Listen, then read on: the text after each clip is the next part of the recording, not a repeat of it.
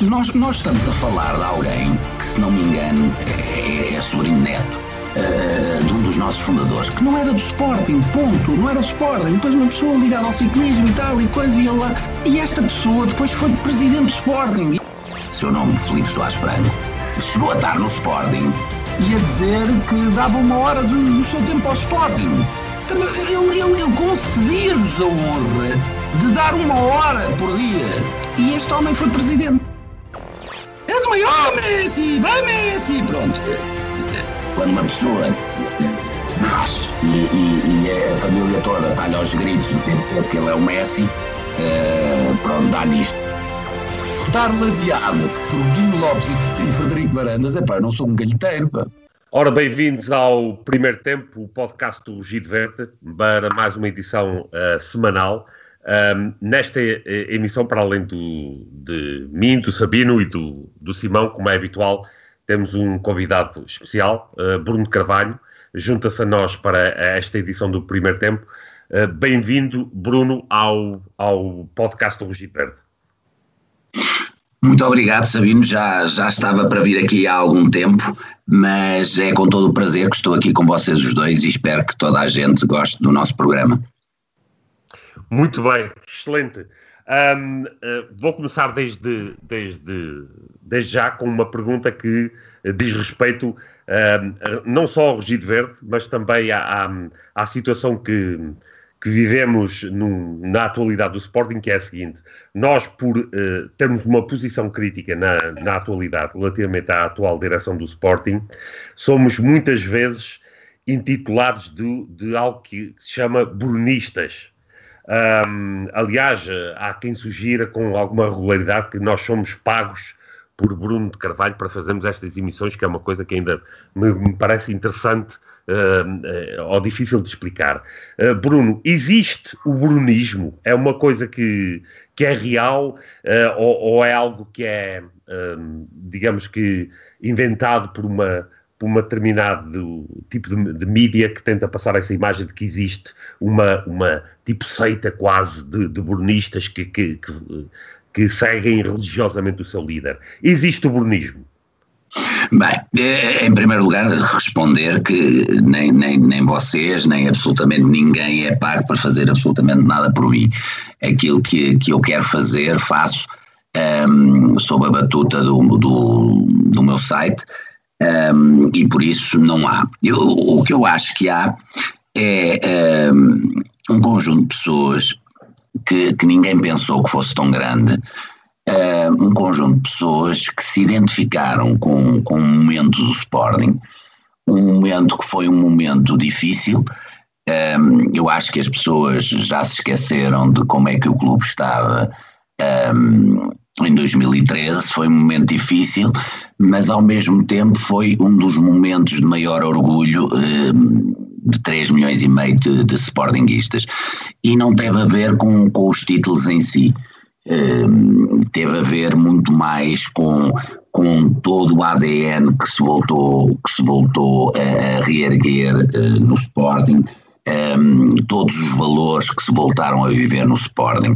Um, e as pessoas não esquecem e então as pessoas por maldade chamam a isso brunismo, porque não compreendem como é que depois de dois anos de, de fazerem um linchamento público, continua a haver pessoas eh, que têm a capacidade e a honestidade intelectual de considerar uh, aquele período do Sporting uh, um dos períodos mais empolgantes das últimas décadas do, do, do Sporting.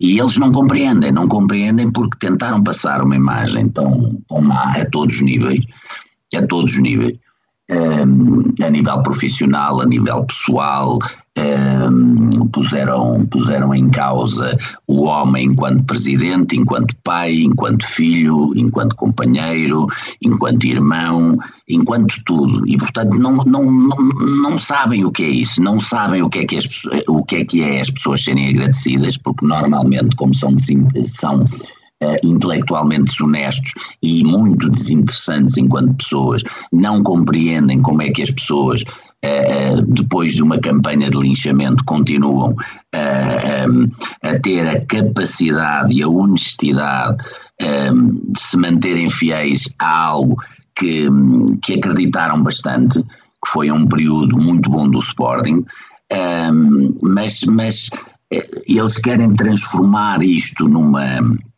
numa seita e eu, eu gostava que as pessoas tivessem a noção que não, não existe uma seita, existe realmente um sentimento um, alterado no Sporting.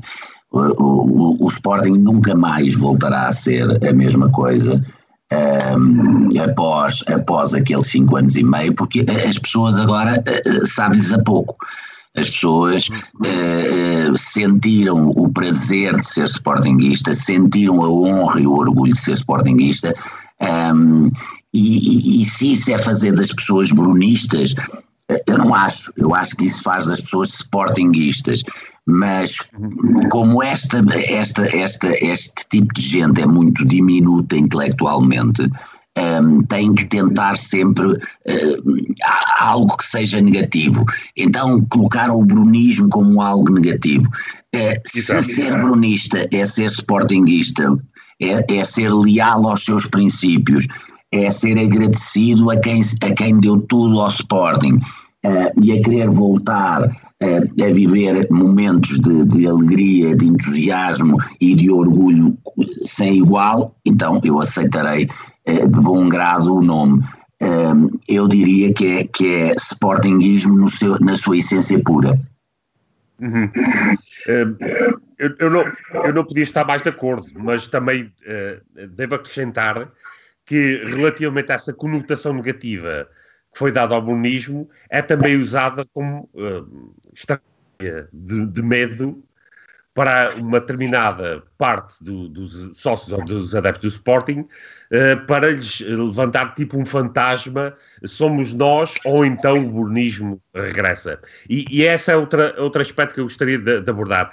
Consegue compreender aqueles uh, uh, sócios e adeptos que ainda nesta altura, depois da demonstração cabal de incompetência que esta atual direção tem vindo a demonstrar, que ainda conseguem apoiar esta solução de, de poder versus aquela que, que, estava anteriormente? Consegue compreender isso?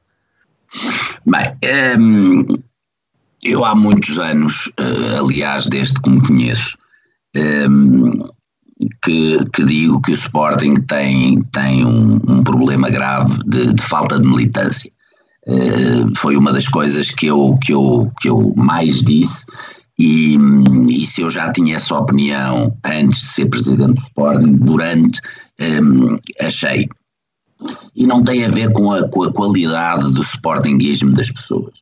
Tem a ver com uma necessidade que as pessoas têm e não entendem de ser muito mais ativas, muito mais participantes, muito, estarem muito mais alerta e estarem, e estarem muito mais perspicazes um, e poderem, e poderem eh, de facto, eh, mediante as suas capacidades, um, intervir e, e, e, ajudar no desenvolvimento do Sporting.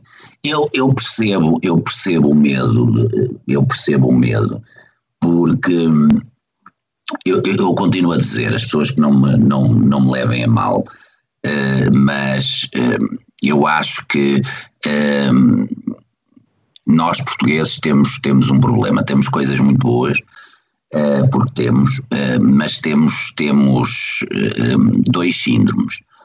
Um, o síndrome é não gostarmos de, de, nada do que é diferente. Para nós, tudo o que é diferente é mau é, é mau, é ponto, ponto final, é mau, é, é, não gostamos disso, nós, nós eh, somos, somos muito mais um povo de, de, eh, de rebanho do que um povo de leões, é, o que é uma pena, enquanto português eu acho uma pena.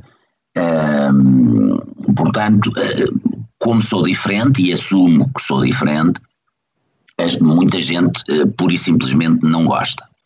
Uh, e se perguntarem o porquê, não sei, não gosto, não gosto, é a forma como ele fala, é as coisas que ele diz, não é nada. No fundo, se formos tentar retirar alguma coisa de valor do que as pessoas dizem, é um conjunto de trivialidades que não tem interesse nenhum. É porque levou um casaco de pele, porque fez assim com o nariz, porque não tem interesse nenhum. É a tal, a tal questão da diferença. A outra é a, é, a, velha máxima do Sporting Clube Portugal, que é, é e eu disse isto também é, várias vezes enquanto presidente do Sporting, e, também já era algo que eu, que eu trazia dentro de mim e que infelizmente também confirmei no Sporting. Nós somos o clube eh, da tal elite é, e, e, e, a elite que eh, pensa assim: nós temos que ser o clube eh, dos, dos indivíduos de olhos azuis, nós temos que ser o clube dos meninos mais bonitos, nós temos que ser o clube das pessoas mais elegantes, nós temos que ser o clube das pessoas mais literadas, nós temos que ser o clube. Um, e, e fomos vivendo, infelizmente, ao longo de décadas uh, fomos vivendo nisto e as pessoas foram acreditando, e foram acreditando porque não ganhamos. E como não ganhamos, as pessoas tiveram que se alimentar de alguma coisa e alimentam-se disso. Somos o clube mais bonito, somos o clube mais elegante, somos o clube mais, mais fashion, somos o clube das pessoas mais bonitas e, e, e, e mais, mais inteligentes, somos o clube. Tudo isto porque não, não, não entenderam que podíamos substituir toda esta dialética por uma palavra que se chama ganhar. Uh, e as pessoas substituíram e foram acreditando ao longo destas décadas que realmente há princípios que uh, superam tudo. E, e, o princípio da beleza, o princípio da elegância, o princípio, de, o princípio disso tudo. Um, e esqueceram-se que enquanto estávamos a preparar uh, para sermos uma Miss Mundo, uh, os outros prepararam-se para ganhar. E por isso é que durante décadas nós ganhamos tão pouco. E, e, eu creio que esta, esta, estes, estes dois pontos, é por isso que há muita gente, muita gente que apoia varandas, isso não existe. Aliás, uhum. neste momento, a maior parte das pessoas, se nós formos perceber, eh, ninguém votou no Varandas, porque toda a gente diz, eu não, eu não votei, mas o Bruno também não, nunca, jamais, em tempo algum. Sim, sim. Mas, é, mas, são, mas, mas portanto, o, o, Varandas, neste momento, o apoio dele é, é, é eu, eu considerava zero, porque as pessoas que estão à volta dele não o querem, toleram-no, porque é uma, é uma maneira deles também lá estarem mas, mas é este, esta, esta dicotomia de eh, termos desaprendido de ganhar e, e, e, posto outros valores por cima. E eu não falo valores interessantes como a verdade desportiva, eh, não, eu falo aqueles valores que nós temos que é os mais lindos, mais bonitos, mais literados, mais elitistas, o mais não sei quê, não sei que mais, uh, e a diferença.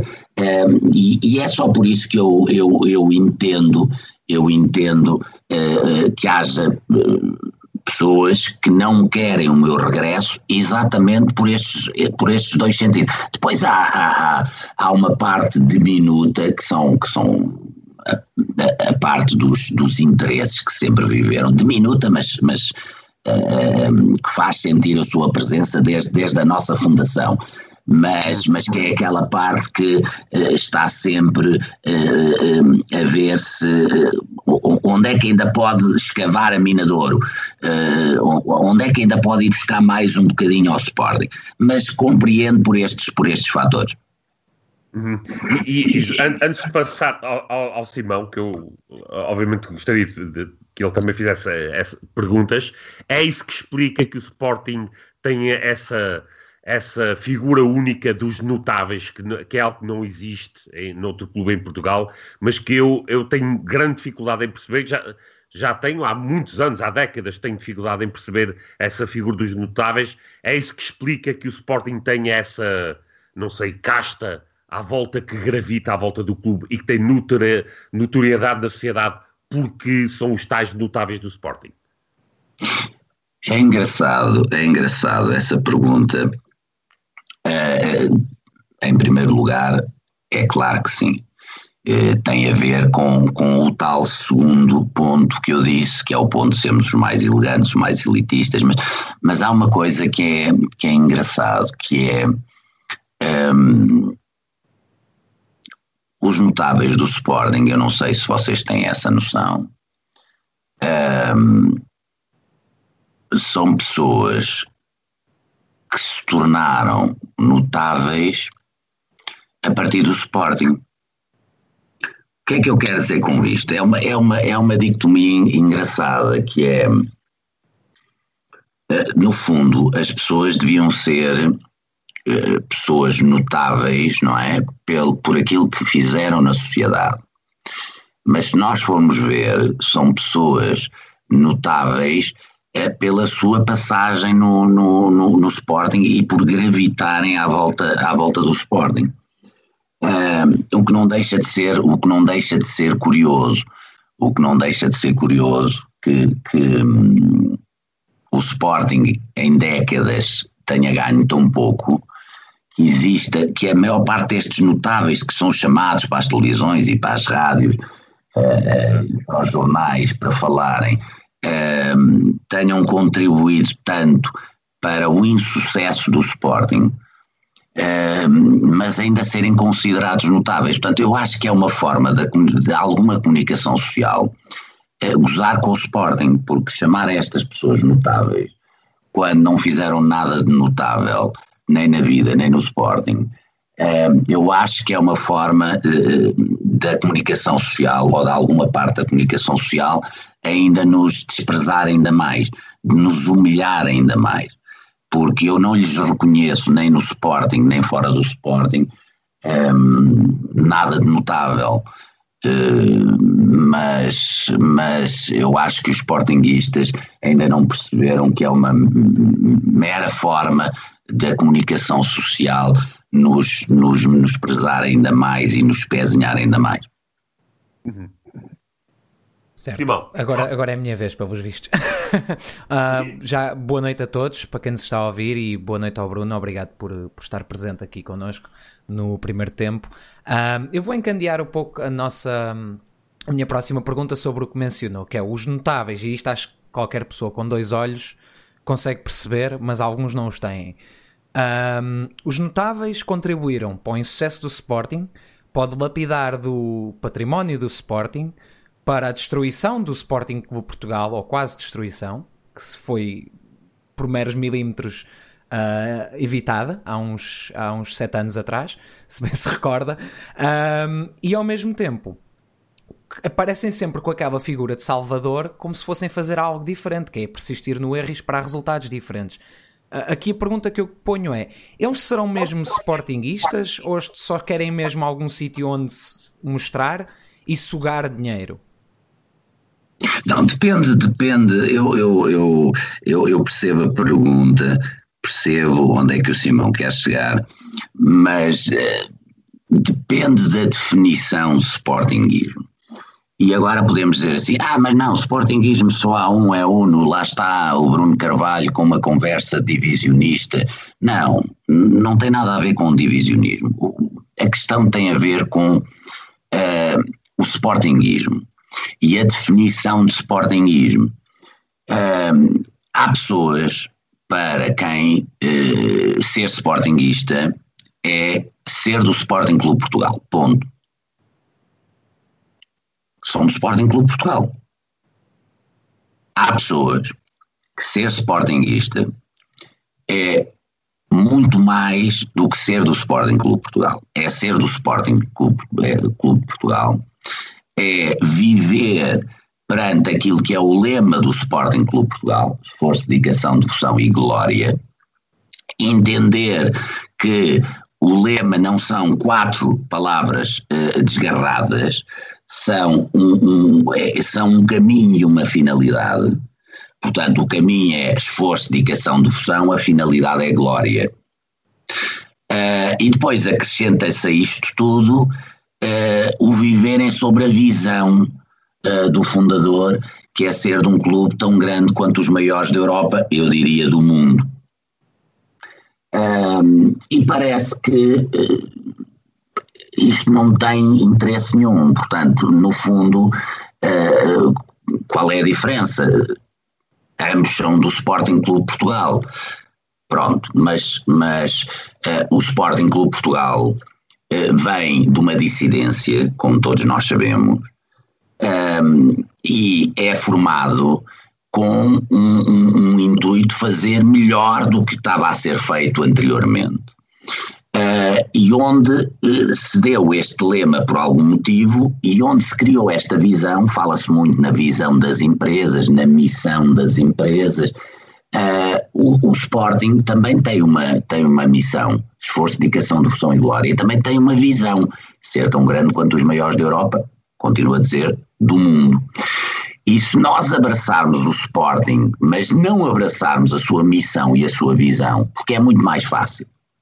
É ser sportinguista porque é bonito, porque os meus avós já eram, porque as pessoas todas de Cascais o são, porque é, é bonito, é, porque dos três grandes, é, infelizmente, estes notáveis tornaram-no o mais pequenino, portanto, agora está tão em voga ser-se de, de, de, de, associações de proteção das, das, das, das causas, uh, e, e, eles são quase uns protetores das causas, o Sportingismo e tal, uh, o Sporting Clube de Portugal, que veio do Visconde.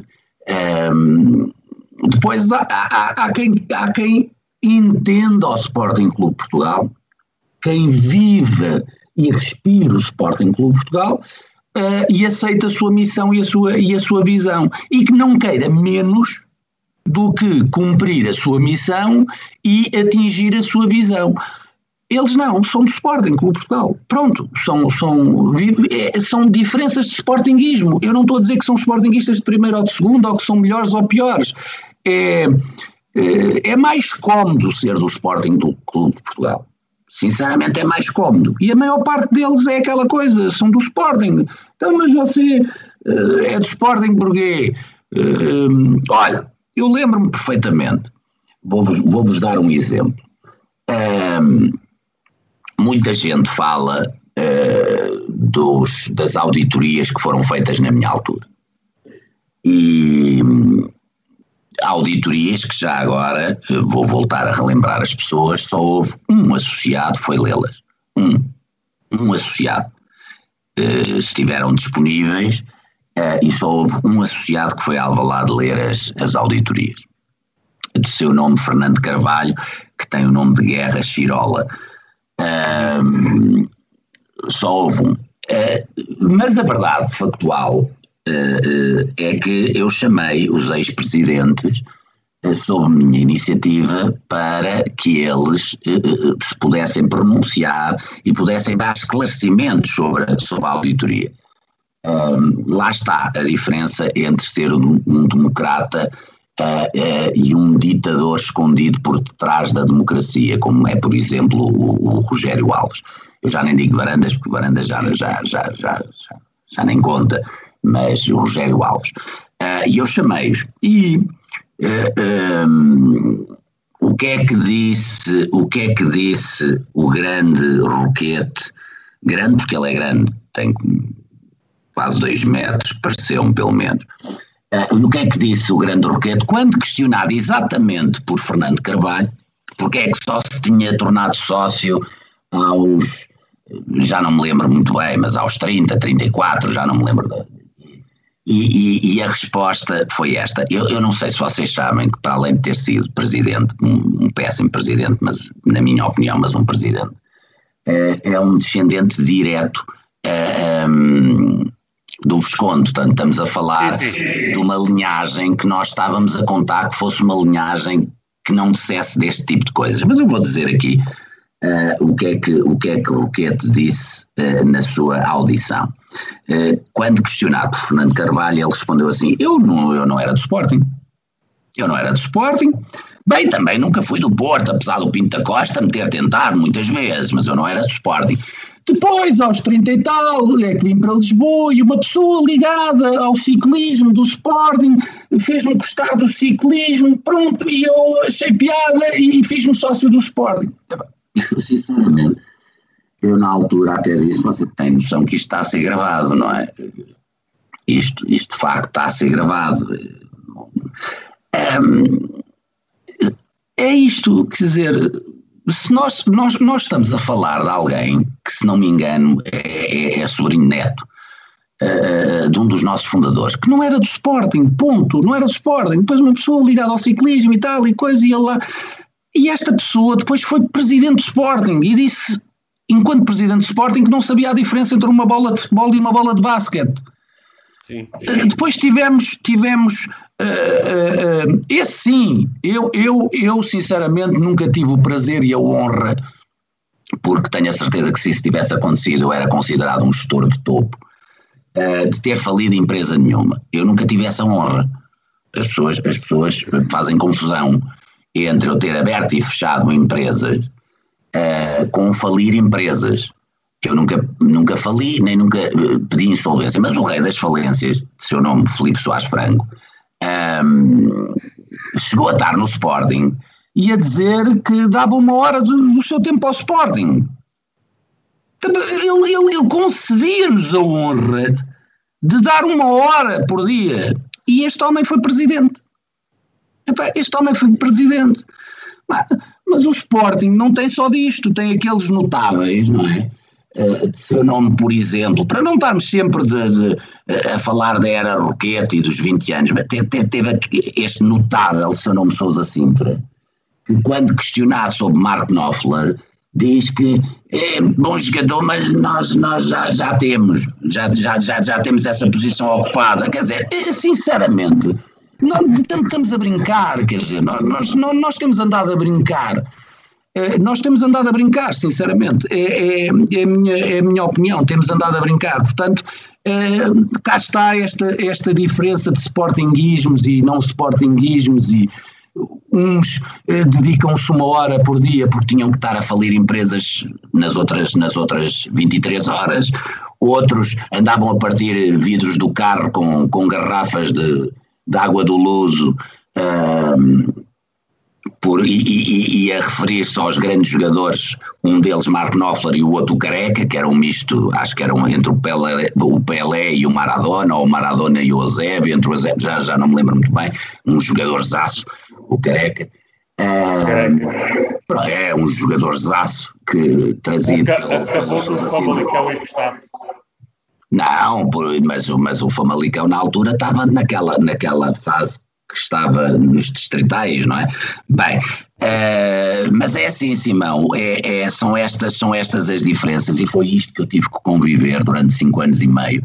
Um, e é isto que tem que ser que tem que ser alterado no Sporting. O Sporting o Sporting necessita de dar a volta um, e de continuar um caminho que, que nunca, devia ter, nunca devia ter saído, mas que realmente é diferente dos restantes 114 anos do Sporting. Isso eu não tenho dúvida nenhuma que foram cinco anos e meio completamente diferentes daquilo que as pessoas estavam habituadas, e isto assusta as pessoas, porque não, não, não, não estão habituadas a que o Sporting esteja, esteja realmente numa luta permanente e constante, uh, não estão habituadas a que as pessoas ponham os interesses do clube à frente de tudo e de todos, não estão habituadas a sermos um, um, um clube combatente, porque nós nunca fomos um, um clube combatente, nós nunca fomos um clube combatente. E não me puxem muito pela língua, porque eu não quero, não quero, não quero, há coisas que eu não quero aqui revelar, uh, mas nós nunca fomos um clube, um clube combatente. Certo, e, e, agora encandeando um pouco no, no que disse relativamente ao, às fantásticas declarações de dois ex-dirigentes, um, que eu achei. Eu podia dizer muito mais. Sim, sim, sim. Só dizer destes dois, porque assim, eles são todos bons. Um, mas eu, eu, agora pergunto, e aqui vou tentar. Eh, entendo se o Bruno não quiser responder, mas é, na sua opinião, obviamente, se a gestão que nós verificamos naqueles 20 anos, vamos, vamos estender, foram 20 anos, e agora nos últimos dois se é simples inaptidão, se é feita com um propósito. Eu tenho a minha teoria, que já disse aqui várias vezes, eu acho que é com um propósito, muito, muito declarado entre as linhas.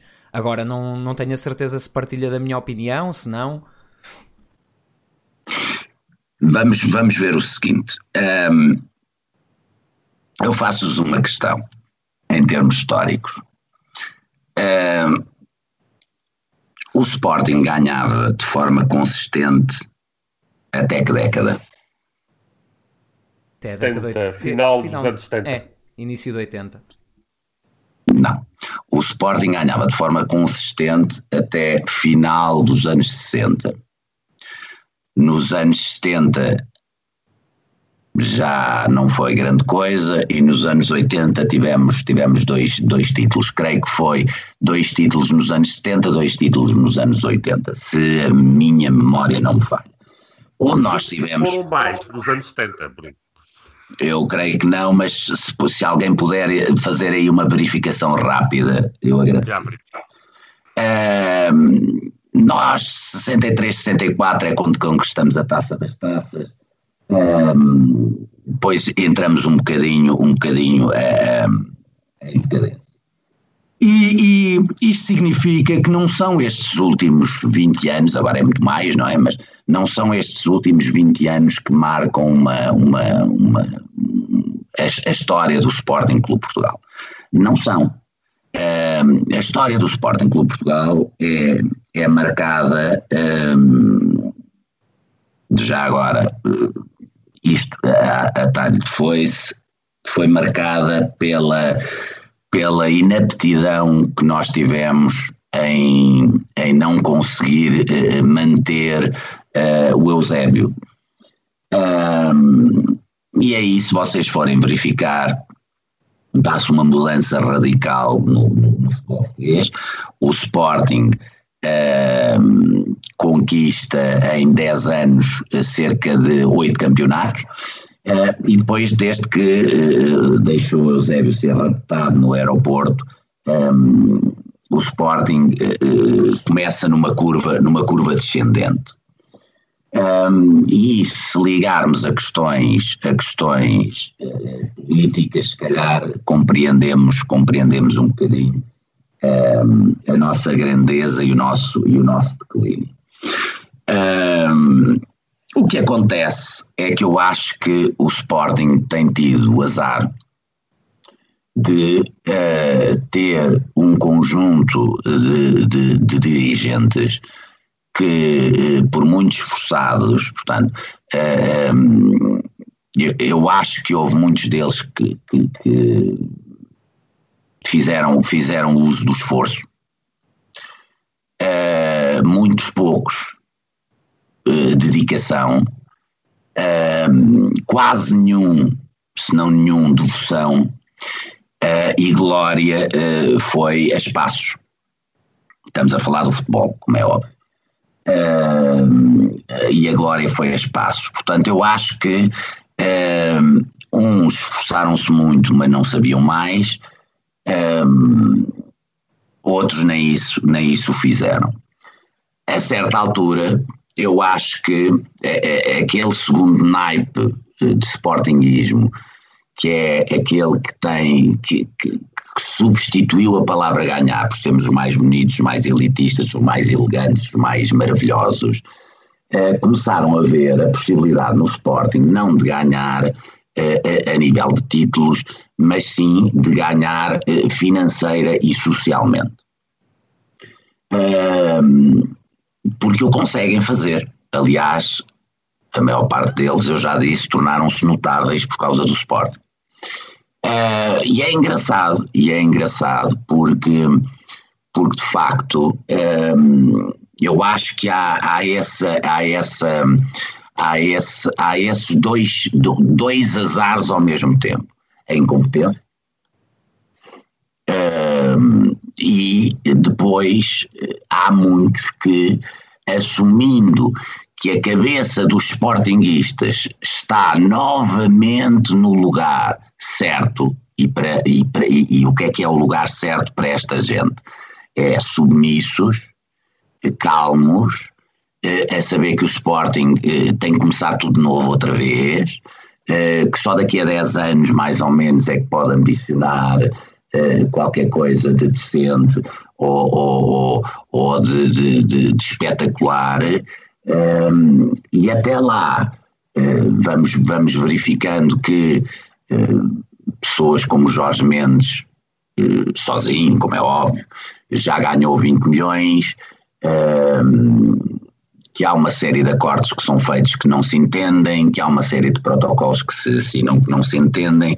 Por isso, eu acho que a visão do Simão é uma visão uh, que vê apenas um dos ramos, que é o dos ramos dos oportunistas, e existe. Uh, e neste momento, se falarmos então neste momento, é, é, não é incompetência, são, são oportunistas puros. Não é, não, é, não é só incompetência, é oportunismo puro das pessoas que lá estão, mas o Sporting, eh, e eu continuo a insistir, desde, as década, desde a década de 70,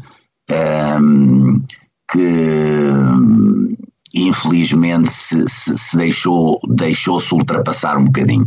Tivemos um bom presidente, Uh, uh, um presidente que se tornou mítico, o presidente com mais anos, 13 anos à frente do Sporting, João Rocha, uh, um presidente que teve duas características fantásticas, tornar, tentou tornar o Sporting num clube popular, ele tinha a noção que a grandeza do Sporting viria do facto do Sporting se conseguir consolidar a nível popular um, e não nas, nas elites a nível popular e conseguiu.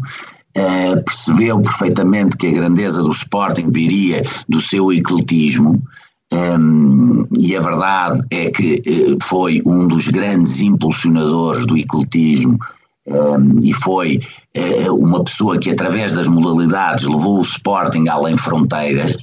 Um, a nível, a nível de, de, de, de futebol, eh, realmente tivemos, tivemos uh, em três anos aqueles dois títulos um, ehm, e depois o desmoronamento completo da equipa uh, e algumas decisões inconcebíveis, como tornar o, o Oliveira jogador, capitão, treinador. Um, ehm, portanto não, não, não foi assim não foi assim um, ehm, não foi assim muito muito positivo mas, mas sim, Simão, não, não, não, não, não, não veja só um, um dos lados, que é o lado do oportunismo, porque infelizmente um, a incompetência é algo que tem sido também um, muito forte neste, neste caminho centenário do Sporting Clube Portugal.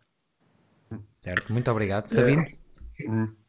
No, no seguimento disso, eh, o, o Bruno falou nas, nas diversas sensibilidades do sportinguismo, por assim dizer, e trazendo o assunto mais agora para o, o, os últimos anos, e particularmente para quando o Bruno estava na presidência do, do Sporting, não acha que foi um erro no, no, no, segundo mandato ter trazido algumas dessas diferentes sensibilidades para a, a, a, direção para os órgãos sociais que depois acabaram por se revelar precisamente uh, aquelas que têm uma visão totalmente, uh, não diria totalmente, mas muito diferente daquilo que, que é o Sporting vencedor, ambicioso que, que, que todos nós almejamos. Não acha que foi um erro ter trazido ter tentado trazer diferenças, sem, uh, diferenças em termos de, da forma de viver o Sportingismo para a direção na altura?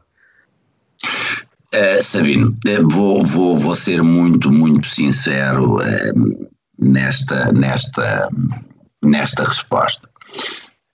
Um, eu sou uma pessoa muito, muito direta, muito frontal, toda a gente já, já percebeu isso. Um, não tenho medo de dizer o que acho. Um, gosto de dizer aquilo que sinto. Mas é, mas é engraçado que, ao contrário do que as pessoas pensam, gosto pouco de extremismos.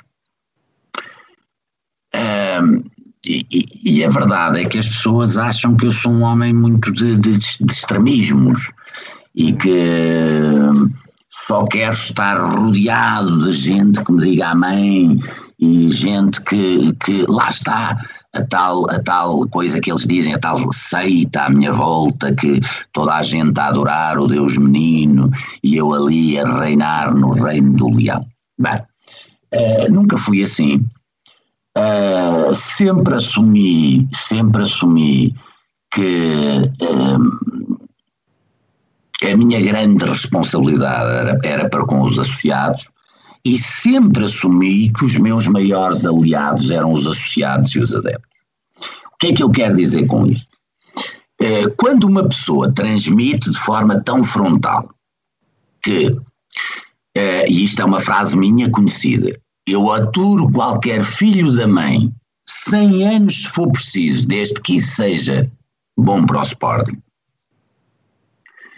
significa que uma tentativa de conciliação das várias vertentes, embora uh, levasse a uh, eu ter que aturar uns filhos da mãe,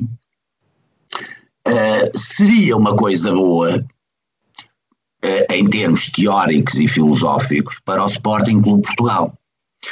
E a coisa tinha sido boa, de facto, para o Sporting Clube Portugal, se aqueles que eram a minha retaguarda, uh, aqueles que eram uh, uh, a quem eu depositei a minha vida, porque eu, eu quando fiz as coisas que fiz no Sporting, quando, quando enfrentei os poderes que enfrentei no Sporting, eu coloquei a minha vida, aliás, viu-se o que é que deu. Eu coloquei a minha vida na mão das pessoas e eu não coloquei a, a, a minha vida na mão dos meus órgãos sociais, nem da direção, nem de, da mesa, nem do Conselho Fiscal, nem do Conselho Leonino. Eu coloquei na mão dos, dos, dos sócios e dos adeptos. Um, o que é que aconteceu na altura da, da, da, da batalha? Porque uh, as pessoas ainda, ainda não perceberam que um, para, para se, muitas vezes para se vencer uh, os adversários exteriores, primeiro tem que se vencer os adversários interiores, porque, porque nos enfraquecem. Uh, e não estou só a falar do Sporting, é, é assim na vida. Uh, aqueles que nos estão próximos, aqueles que fazem parte, enfraquecem muito mais, porque os outros são, são adversários. os nossos são perigo, porque muitas vezes dão-nos palmadinhas nas costas e depois na mão não está propriamente vazia. Não está propriamente vazia. Filosoficamente a coisa teria corrido, não, filosoficamente a coisa era magnífica. Na prática tinha corrido bem se os adeptos e os sócios do Sporting na altura em que a, batalha estava no ou vai ou racha, se não tivessem uh, metido férias, é? E meteram férias durante uns tempos. Mais uma vez as pessoas, ah, lá está ele, a generalizar, não fomos todos e tal e coisa. Está bem, é a verdade factual é que o Sporting teve um presidente que deu tudo o que tinha durante cinco anos e meio, que acabou destituído e acabou expulso. Agora, se foram muitos, se foram poucos, se foram 71, se foram 25, se foram. Não sei.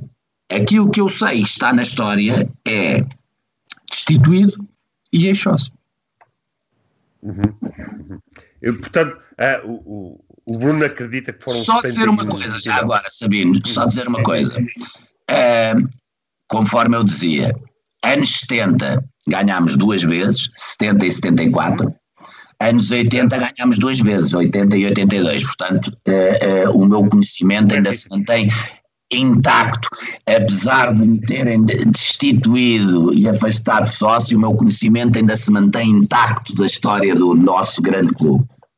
Certíssimo, eu estava a contar com as taças de Portugal que nós ganhámos quatro durante os anos 70. Uh, eh, foi isso, que me fez confusão. É foi dito durante estes dois anos sobre a minha opinião sobre a taça de Portugal, não é? Sim, sim, sim, sim. Estou a brincar, estou a brincar, estou a brincar, estou a brincar. são importantes, são só, era para ter aqui não é? Mas sim, sim. em termos, eu estava a falar de títulos e títulos foram 2-2, o que, o, que, o que é muito, continuo a dizer, se nós em 10 anos, e estamos a falar da década de 50 e 60, em 10 anos ganhámos 8 vezes, imaginem o que é em duas décadas ganhar, ganhar 4 por isso é que eu digo que é o início a nível do futebol do declínio. E com isto, com isto uh, estou-me apenas a cingir a factos. Uh, e factualmente, perante uh, uma equipa que ganhava, que ganhava todos os jogos, ganhava tudo e que continuo a dizer, uh, fomos a primeira equipa a ganhar cinco campeonatos seguidos, uh, dez anos, oito campeonatos, uh, estamos a falar do crónico, o Sporting era conhecido como o crónico, porque realmente vencia sempre e de repente começámos a ganhar dois campeonatos por década, para depois começarmos a ganhar um campeonato de cada duas décadas, e estamos a caminhar provavelmente para ganhar um campeonato em cada cinco décadas. E vamos lá ver se, vamos ver, vamos, uh, espero que não, vamos ver se lá chegamos como clube, pelo menos no, no formato em, em, que temos agora. Mas ainda uh, voltando atrás. Agora não sei se viram esta imagem uh, onde estava o, o Luís Filipe Vieira, o Pinto da Costa, o, o Fernando Gomes, o Tiago Craveiro, o Pedro Proença e o Varandas, e eu tenho que admitir que ele é o mais bonito. Sim. É, é, o, o, o, o, que lhe, sim, sim. o que lhe sobra em estilo falta-lhe em competência, digamos assim. Um, agora, relativamente ainda um, aos mandatos do Bruno, só para uh, voltar à questão das diversas sensibilidades, está, estamos esclarecidos. Um, agora, relativamente a outro aspecto, que é, pelo menos por parte dos sportinguistas e muitos daqueles que, que o apoiam, é considerado um, ponto de discussão. Arrepende-se de ter trazido jogos para o Sporting?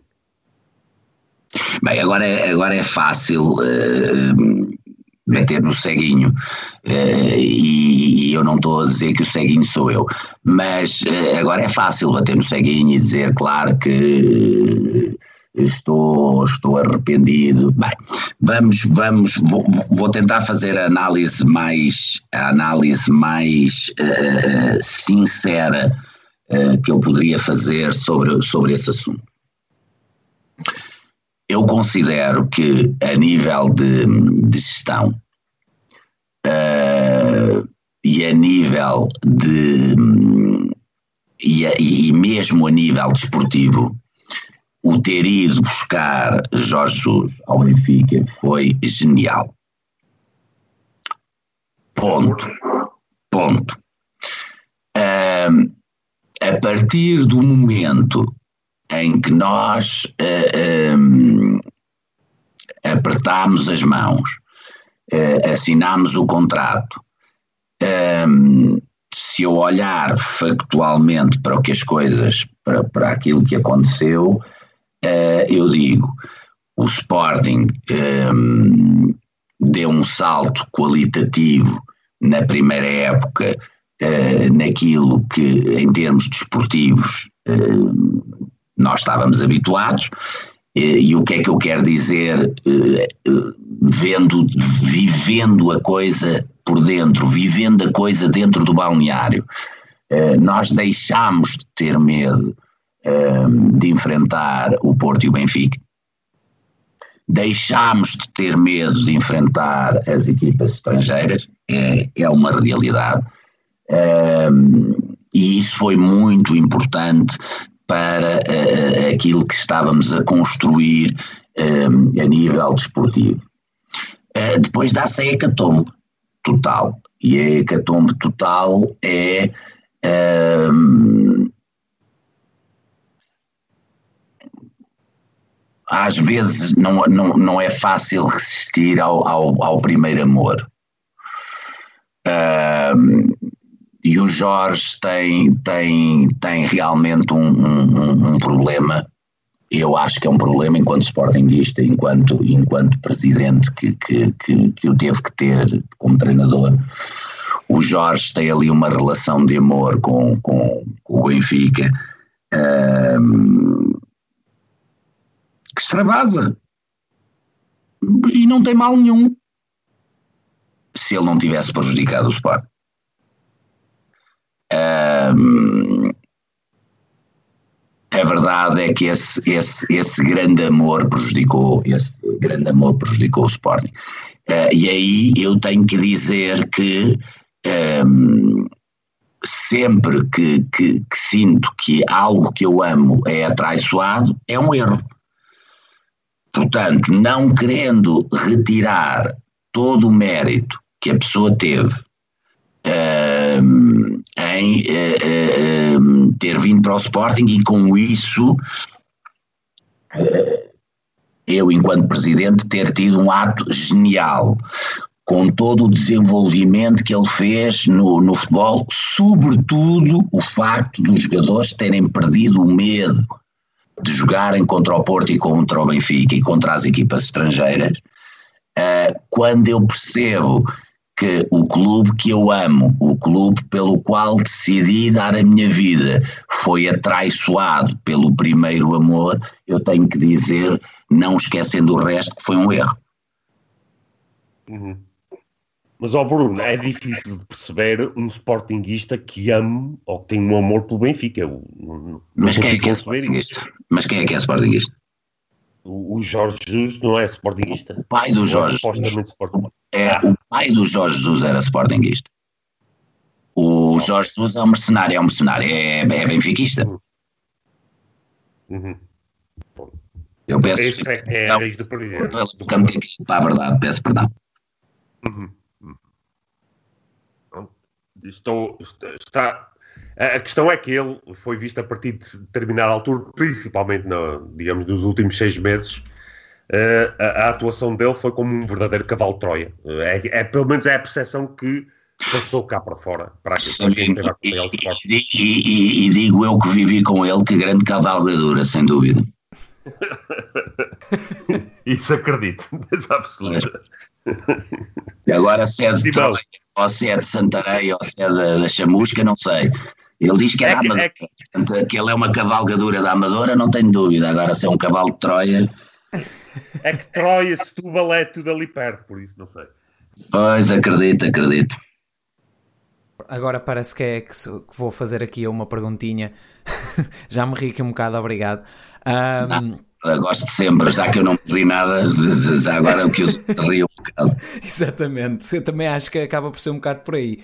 Um, eu agora vou, vou pegar um bocadinho nessa questão do Jesus e do, do cavalo de Troia e olhar no que, lá está, é o que passa para fora. Eu não tenho essa percepção da parte de dentro como o Bruno teve, que é o que são para mim outros cavalos de Troia, que seriam pessoas como um Adrian, por exemplo, entre outros nomes que se calhar não vai querer mencionar porque estão envolvidos num certo e determinado processo. Mas podemos até falar da Adrian que parecia mais um mercenário que um sportinguista.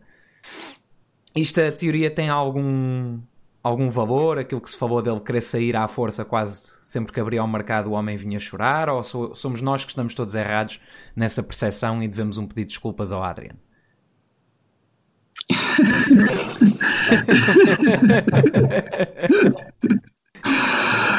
Ai, santo Deus. Um... o Adrian, capitão de equipa do Sporting Clube Portugal, um... numa atitude digna de um capitão, porque é assim que os capitães do Sporting têm que agir. Há uma altura que há uma, uma proposta pelo Adrian uma proposta magnífica. Está assim, estava, estava ao nível das propostas que o Varandas eh, aceitou com todos os jogadores que, que rescindiram e que não, não regressaram. E, portanto, ele, numa atitude digna de, de um capitão do Sporting Clube Portugal, foi para o multidesportivo, teve que ser parado pelos seguranças. Uh, porque estava aos gritos e queria bater em toda a gente. Depois veio o pai. Uh, tiveram lá perto de seis horas. Seis horas. Uh, portanto, eu acho que é digno, é digno, foi digno do, foi digno de um, de um capitão um, do Sporting Clube Portugal. As pessoas todas a passarem, um, eu acho que foi, foi digno. E é lógico que as pessoas que estão, que estão a ouvir o, o programa vão dizer: epá, pelo amor de Deus, tinham deixado o homem subir. Tinham deixado o homem subir, então o homem ficou no multidesportivo. O homem é o capitão do Sporting, Pois, são, são, são estilos de gestão. Um, eu uh, recebo em casa aqueles que, independentemente de estarem de acordo ou não comigo, um, são o capaz de demonstrar com elevação e educação. Não recebo em minha casa aqueles que, não convidados, vêm sem educação e sem elevação eh, porque acham que são donos da casa quando a casa não é deles. Um, e por isso uh, respondo já àqueles todos que vão dizer não, tinha que ter, ter deixado subir porque era capitão. Um, eu vou voltar a dizer uma coisa que enervava muito os, os jogadores e que está plasmado nas, nas mensagens, nas várias mensagens que colocaram nos processos, um, a necessidade que eu tinha de lhes transmitir diariamente que quem mandava no clube eram os adeptos e os sócios, que realmente quem importava no clube eram os adeptos e os sócios, e que nós todos trabalhávamos para os adeptos e os sócios. Um, foi, foi, foi por demais, porque um, eu continuo convencido que há pessoas que acham que podiam existir sozinhas. Portanto, uh, o Jorge Jesus acho que podia, ele acha que podia uh, existir sozinho. Nós, há um vídeo na internet que ele está a treinar uma iguana, se não me engano.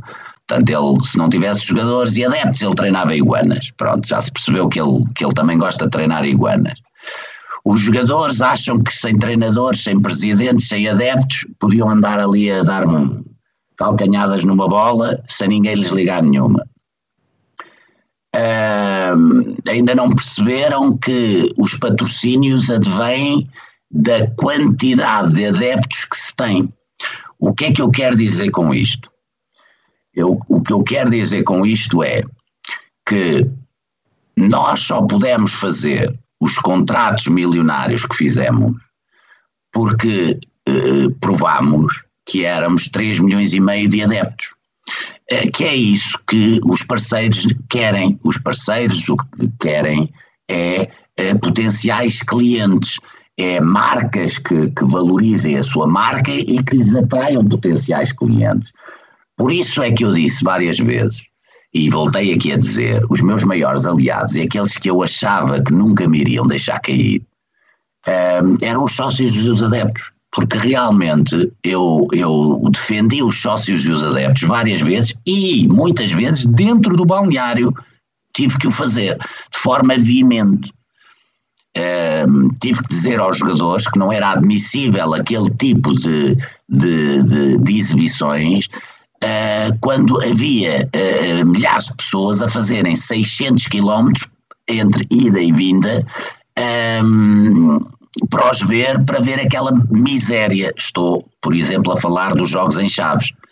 Um, ehm, e ao que me foi transmitido pelos capitães que os adeptos não interessavam para nada.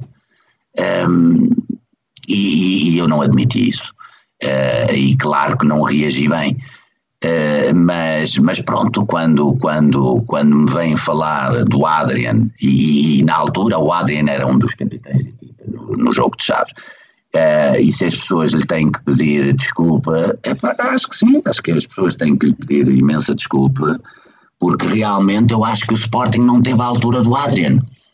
O Adrian é muito superior ao Sporting, o Adrian e o pai uh, são muito superiores ao Sporting, e enquanto as pessoas continuarem a idolatrar mais jogadores do que ao próprio clube, enquanto as pessoas não tiverem consciência que acima de tudo e de todos tem que estar o clube, e é mesmo acima de tudo e de todos, não é só acima dos presidentes, não é só acima dos dirigentes, é acima de tudo e de todos tem que estar o clube. Enquanto continuarem a idolatrar pessoas que de manhã jogam no Sporting e à tarde, se for preciso, estão a jogar no Benfica, no Porto, no Manchester United, no Real Madrid ou no Inter uh, enquanto não perceberem que, é, que os jogadores neste momento, eles próprios não se sentem parte de, mas, mas sim, uh, eh, um, tudo faz parte de, uma, de, um plano de carreira. Isto, isto agora é, é, é um plano de carreira. Uh, e o Sporting uh, faz parte de um plano de carreira inicial. É, é um trampolim. O Sporting passou a ser um trampolim. E isto a mim eu não admito. Não admito este tipo de raciocínio. Não admito isto na cabeça do, do, do, de, um jogador, de um jogador de futebol. Admito que um jogador de futebol possa querer uma aventura no estrangeiro, possa querer, mas com, com conta, peso e medida, eu não posso admitir um ex-capitão do Sporting que vem dar uma entrevista ridícula, e estamos, a, estamos novamente a falar do Adrian, a dizer que eu bem sei que o Bruno de Carvalho, uh, uh, naquilo que aconteceu, defendeu os interesses do clube, mas ele devia ter defendido os meus. Mas eu, mas eu não sou pai do Adrian. Eu não sou agente do Adrian, nem sou pai do Adrian. Eu sou do Sporting Clube Portugal e era presidente do Sporting Clube Portugal. E se houve alguém que falhou com o Adrian, foi o próprio Adrian. Porque se o Adrian, no dia em que o Adrian quiser deixar de ser mentiroso, diz quantas vezes eu lhe liguei naquela noite a dizer que os dirigentes do, do, do Leicester o estavam a prejudicar porque tinham chegado a um acordo comigo à tarde e à noite, em cima do prazo acabar, acabar estavam a mudar todo o, o, o acordo. E porque é que houve este gap, depois nós todos percebemos que uh, eh, um, ehm, eles estavam a negociar a venda do Drinkwater, o que eu acho muito bem que um jogador de futebol beba água, porque eu conheci vários que bebiam vinho e cerveja, uh, que também era uma coisa que me fazia confusão. Portanto, eu, eu acho bem que eles estivessem preocupados e focados na venda do Drinkwater, mas uh, depois, e eu liguei várias vezes ao Adrian, e o Adrian, em todas as entrevistas que deu, não foi homenzinho o suficiente para, para, para, para dizer isto. Uh, portanto, uh, cada um fará como cada qual. Eu, como Sportingista, sinceramente não o gostava de voltar a ver no Sporting. Acho que ele teve o seu tempo e que acho que bem a tempo o, o vendemos e acho que uh, ele agora estar uh, cheio de falinhas mansas para voltar ao Sporting, depois daquilo que fez, da vergonha que tivemos todos que passar do que ele andou a fazer. Aliás, não foi só ele, foi ele, o pai, o William e o pai. Portanto, tivemos tudo, tudo pessoas que depois foram capitães. Uh, um era capitão e o outro depois teve esse prémio, que foi ser capitão, que foi o William Carvalho. Uh, mas é assim, enquanto, enquanto nós não tivermos uma, uma, uma noção clara do que é que é preciso, do que é que realmente quer dizer esforço, dedicação e devoção, e o que é que realmente é preciso dentro da legalidade para se atingir a glória, não vamos, não vamos chegar a lado nenhum. E uh, uh, a maior, não é a maior parte, mas grande parte dos sportinguistas vai continuar empedecido com aquela coisa de eh, eu não ganho, mas também não estou na Operação Lex, eu não ganho, mas não estou no Mala Tchau, eu não ganho, mas os meus são os mais bonitos, eu não ganho, mas a seleção nacional que foi campeã da Europa, eh, quase todos foram formados no Sporting, eu não ganho, e vamos continuar neste, neste discurso eh, que eu considero que é o discurso do coitadinho, porque não podemos dizer à boca cheia ganhámos campeões Exatamente. Eu aqui partilho da opinião que o Adriano estava para me servir a mim como adepto e sócio e não para servir ele próprio, no sentido em que ele o colocou, obviamente. Portanto, aqui acaba não, por. Nunca deixe, nunca deixe que ele ouça nem nenhum jogador. Não, não. Sem não, não, não, ninguém ouça esta. Cortem, cortem esta parte, ninguém pode ouvir isto, pelo amor de Deus. Pelo amor de Deus, estátua, uma estátua Adrian, de preferência à porta do multidesportivo, sítio onde ele passou tantas horas da vida dele. Exatamente. Um, eu agora vou, antes de passar ao Sabine, acho que há outras, há, há mais uma ou duas bases que temos que, que, abordar, mas o Bruno falou aí numa coisa de dentro da legalidade e acendeu-se-me assim uma luzinha, como eu também não quero navegar na maionese de jogadores e traições, falo, se possível, obviamente, se nos Sim, pode... não, pelo amor de Deus, acenda-lhe sempre um alvaladezinho, para uma luzinha nunca. Isso já chega a acenderem luzinhas no Varandas e no, oh. no João Sampaio e no Zanha e, na, e no Rogério Alves. Esse já tem as luzinhas todas, porque eles são todos muito amiguinhos. Eu tenho um altar para eles. um, mas fala, fala, aqui da questão se pode adiantar da, da legalidade ou falta da mesma, que ainda está em disputa, de todo o processo que se passou na sua destituição e da AG. Porque isso nunca mais já ouviu falar, acabou por passar, e eu não, também não tenho que me meter nesses assuntos, mas seria curioso ouvir de, do seu lado se há mais alguma coisa nova, se não há nada. Não, ehm, não, não há nada novo, de facto. Uh, eu sobre, sobre isso vejam que eu, eu gosto de dizer as coisas factuais, mas, mas isso é algo muito pessoal. Uh, e eu não consigo fazer, fazer aqui uma diferenciação que as pessoas gostavam imenso que eu fizesse.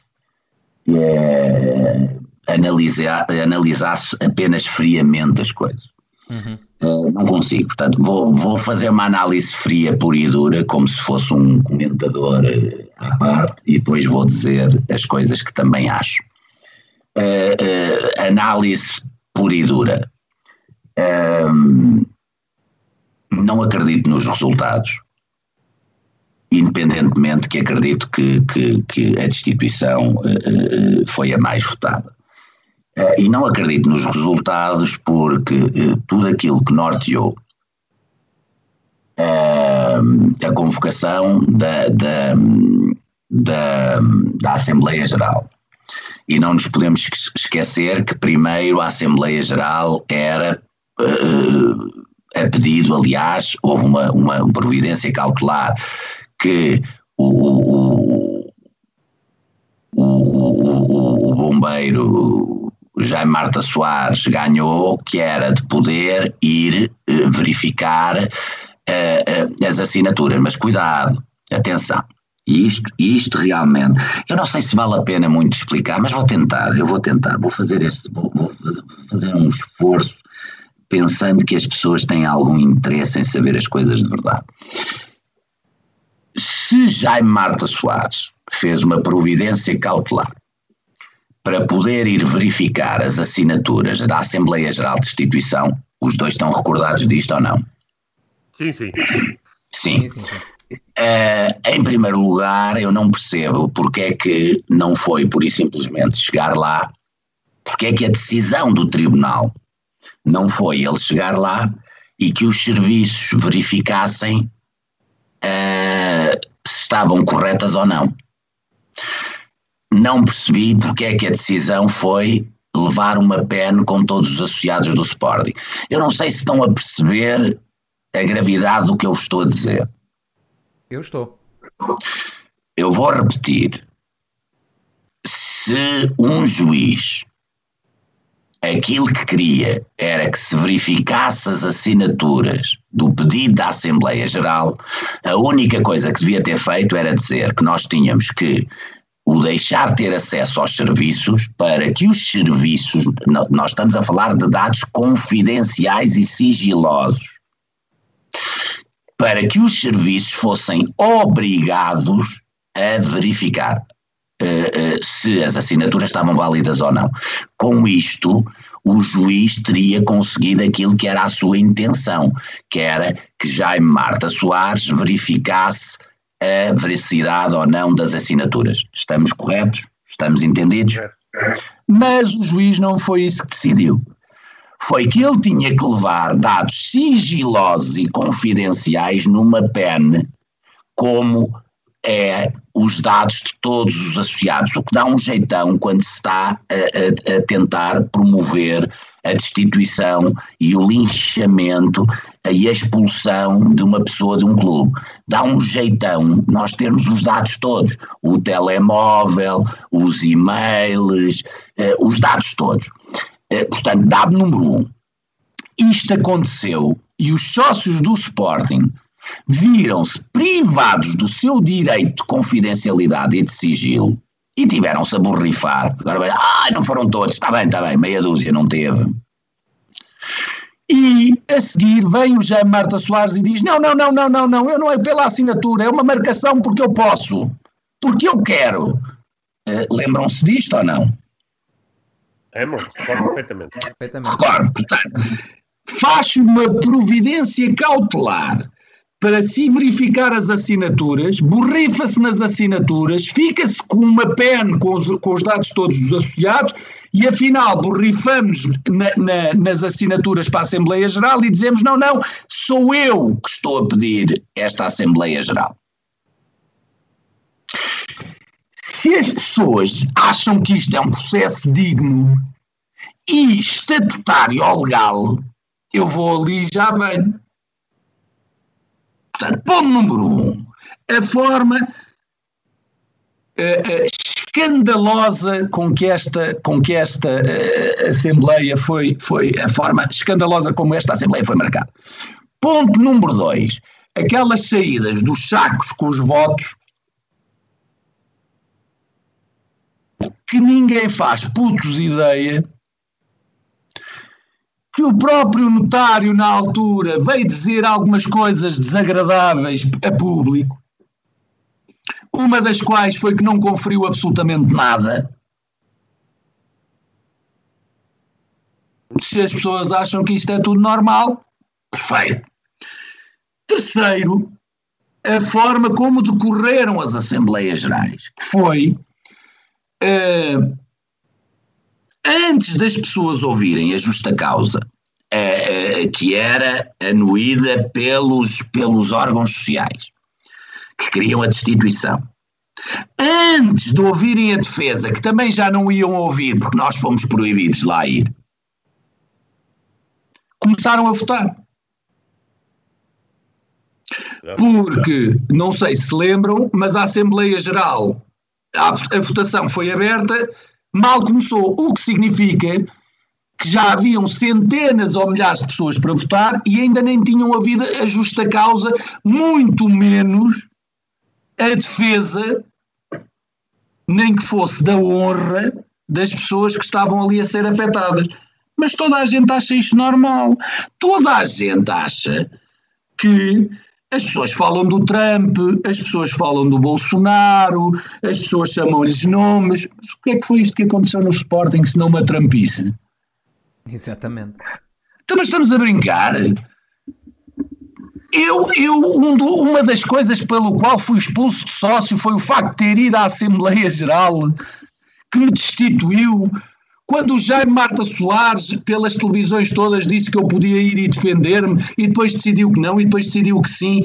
Mas, sinceramente, os sportinguistas precisam de algum tribunal ou de algum amigo do juiz Vaz das Neves que venha dizer que eu tenho razão sobre a agente de destituição e a expulsão.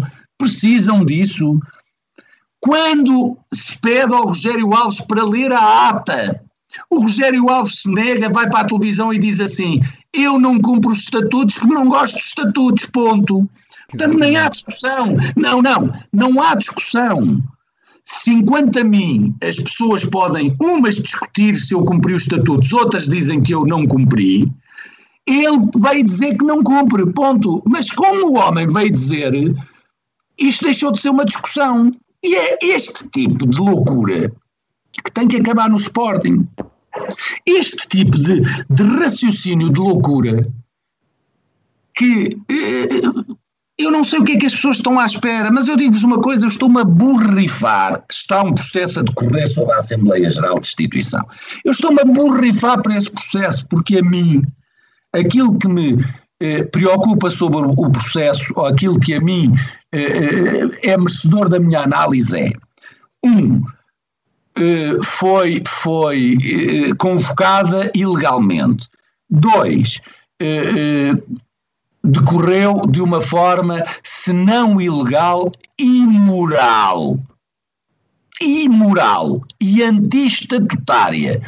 Porque estatutariamente há que cumprir preceitos e eles não foram cumpridos. E os preceitos são estes: são ouvir, estar, porque nós só podemos abrir a votação quando uma coisa é, já foi tão discutida, tão decidida que as pessoas já possam ir. Agora vamos dizer que a destituição de uma direção eh, eh, ehm, legalmente eleita e a expulsão de sócio é algo que não merecesse discussão. Portanto, algo que foi convocado ilegalmente, que decorreu de forma ilegal e cuja ata não é lida ilegalmente também, eu estou-me a borrifar para aquilo que vai acontecer a nível tribunal. A minha preocupação é a desonestidade intelectual de muitos sportinguistas que continuam a achar que o processo de destituição e o processo de, de expulsão uh, tiveram algum sentido, algum nexo, alguma legalidade e algum cumprimento de estatutos. Isso aí é o que me preocupa, porque uh, já acho desonestidade intelectual a mais. Uh, e, e, eu não, não, não, não me consigo esquecer desta parte. Portanto, era por isso que eu digo, eu olho para as coisas de forma factual, mas depois há um lado pessoal. E há um lado pessoal em que eu não aceito, por muitas notícias que tivessem a correr, por muitas coisas, que, por muita CM que as pessoas tivessem a ouvir, por muitos jornais que tivessem a ler, não terem, no mínimo, exigido ouvir-me numa Assembleia Geral. Por muita CM que tivessem visto, não terem, no mínimo, exigido a quem lhes deu cinco anos e meio da vida poder ir dizer, mesmo que já tivessem todos decididos, mesmo que a comunicação social lhes tivesse feito toda a cabeça, não perdoo as pessoas não terem exigido que, no mínimo, me fossem dizer na minha cara e olhos nos olhos que não me queriam mais no clube do meu coração. Foi um ato não só de desonestidade intelectual, como de cobardia. Exatamente. Porque tinham que me dizer nos meus olhos. Tinham que subir ao palco e dizer nos meus olhos. E depois tinham que ouvir da minha boca. E depois tomavam as decisões todas que quisessem. Uhum. As pessoas chegaram ao cúmulo de um pavilhão que construiu, que foi construído apenas e por só uh, uh, porque eu meti na cabeça que o ia fazer. Não foi por mais nada. Não foi por uma equipa, não foi. Eu disse, vou fazê-lo e vou fazê-lo, ponto.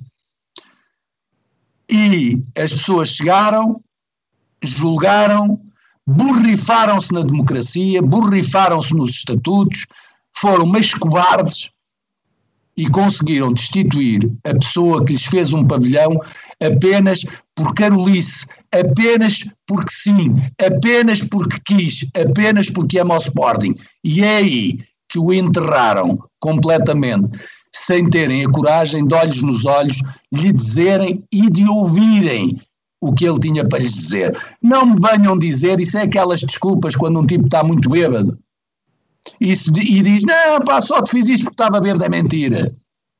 É mentira.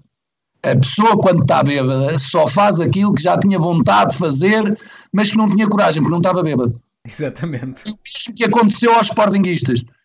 Não me venham falar de comunicação social, porque isso é a mesma desculpa do estar bêbado. Não me venham falar da comunicação social, porque, no mínimo, respeitar até à última, olhar nos olhos e dizer as coisas e ouvir antes de decidir era o mínimo de qualquer pessoa, mesmo que não me suportasse. Era o mínimo. Continuo a dizer, não me venham utilizar, de, de dar como desculpa a comunicação social, que isso é a mesma coisa, o desprezo que eu dou aos bêbados. Não, meus amigos. Não, as pessoas fizeram o que tinham vontade de fazer. E, e, mais do que isso, eh, Bruno, aquilo me parece é que claramente uma das motivações principais, se não a principal, na altura da, da Assembleia Geral, uh, foi precisamente as, as rescisões a conta-gotas programadas e devidamente pu publicitadas e propagandeadas, e a tal importância que as pessoas, que os adeptos, pel, pelos vistos, uma parte significativa, dá aos atletas do Sporting versus a, a direção que trabalha para eles. Sabino, e, é, e nesse... Sabino, então estás e bem a dar razão ao Simão. As pessoas têm de pedir desculpa ao Adrian, porque afinal o Adrian, o William e o Rui Patrício é que tinham razão quando disseram que os sócios não, não, não interessavam para nada nem os adeptos. Uhum.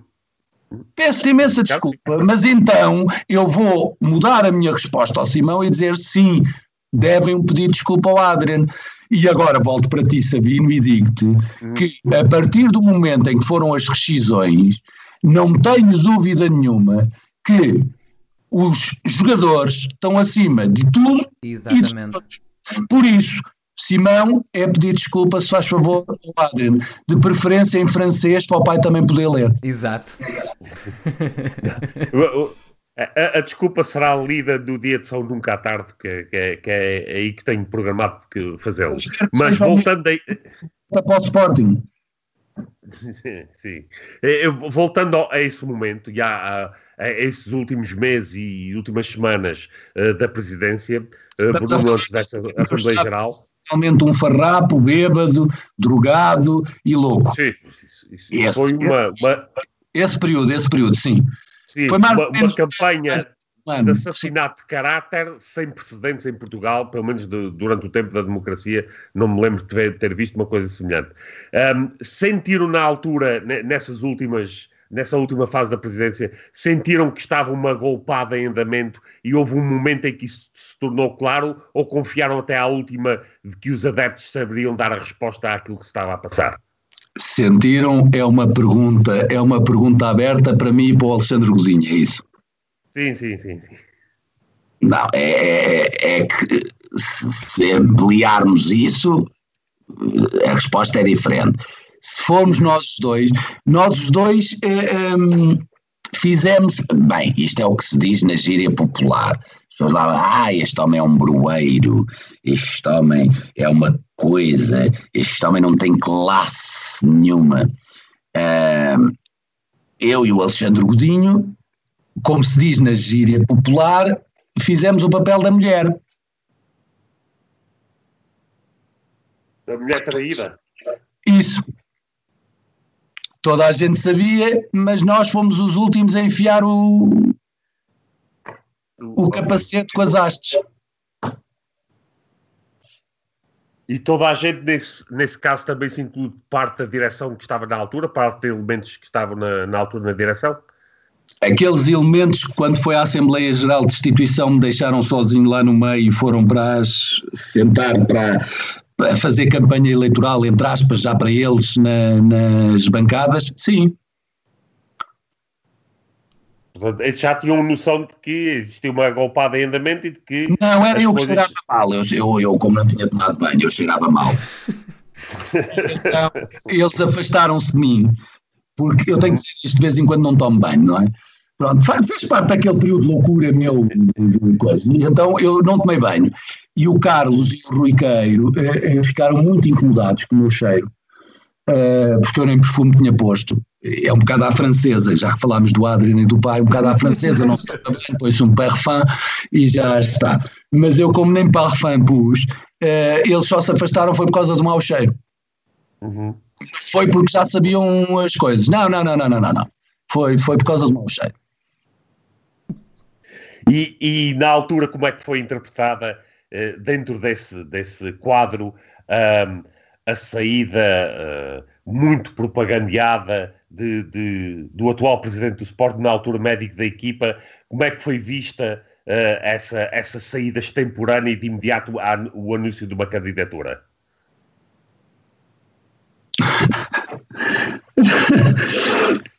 um,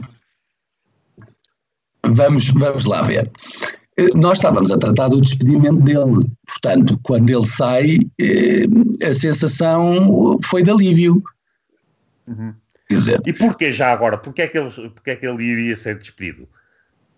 Porque ele não tinha mão naquilo em nada, porque ele, porque ele era uma grande trampa, porque ele não tinha mão em absolutamente nada, porque nós precisamos, o Sporting precisa de um, de um gabinete médico não é que esteja a fazer panelinha com os jogadores e, e, e, e esteja a fazer joguinhos, e, não, eu não estou a falar de mim, eu estou a falar era da forma como ele fazia panelinhos em, tem, em termos dos treinadores, dos, dos diretores, e isso ficou, ficou cada vez mais, mais patente, mais patente, mais patente, mais patente, uh, sendo que, sinceramente, a certa altura eu também comecei a colocar as minhas dúvidas perdoem-me, eh, mas eu tenho direito às minhas opiniões, mas as minhas dúvidas em termos da capacidade enquanto, enquanto corpo clínico.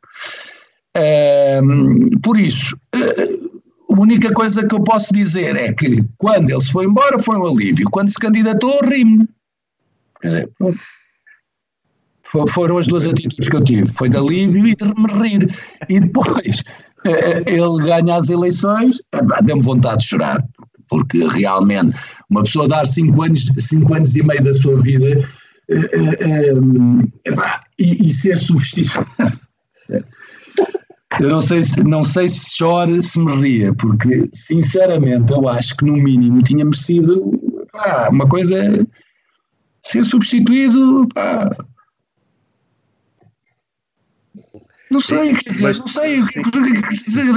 É pá, ver a minha fotografia seguida do Frederico Varandas, eu prefiro ter a minha fotografia. Pá. Já que ele mandou tirar as imagens da, da Sporting TV, tira a fotografia também, que é uma vergonha. Sim, sim, sim. Eu estar ladeado, estar ladeado por Godinho Lopes e, e Frederico Varandas, é pá, eu não sou um galheteiro, pá. Pelo amor de Deus, daqui, tirem-me dali. Eu, não, eu, eu, eu permito, tirem-me da história, está bom. Não, a sério, sério.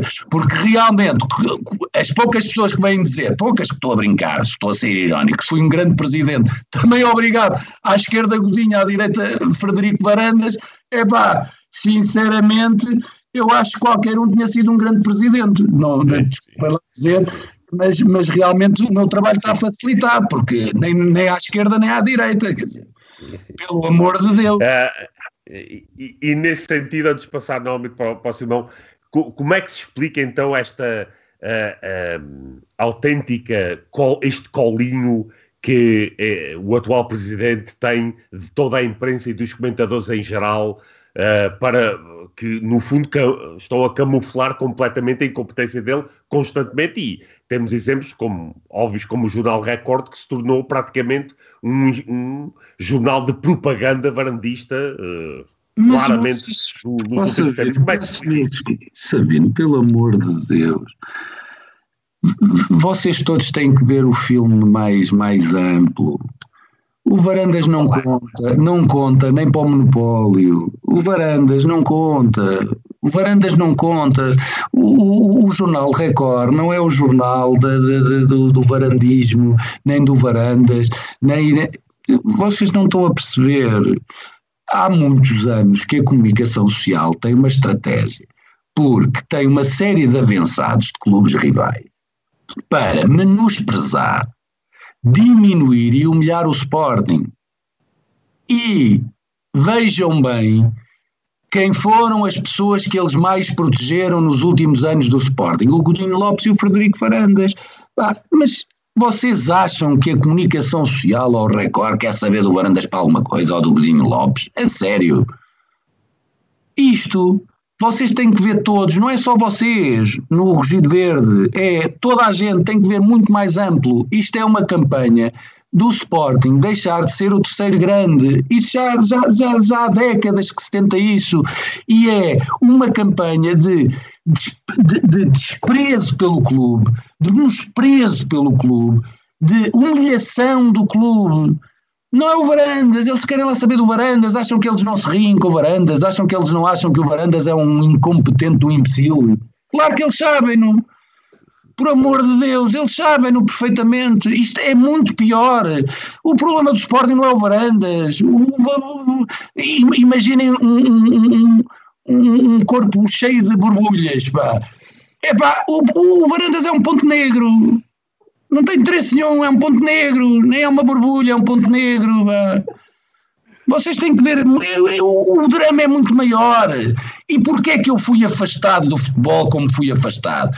Porque me neguei a que o Sporting deixasse de ser dos, deixasse de ser dos três grandes e neguei-me que dos três grandes não fosse o maior.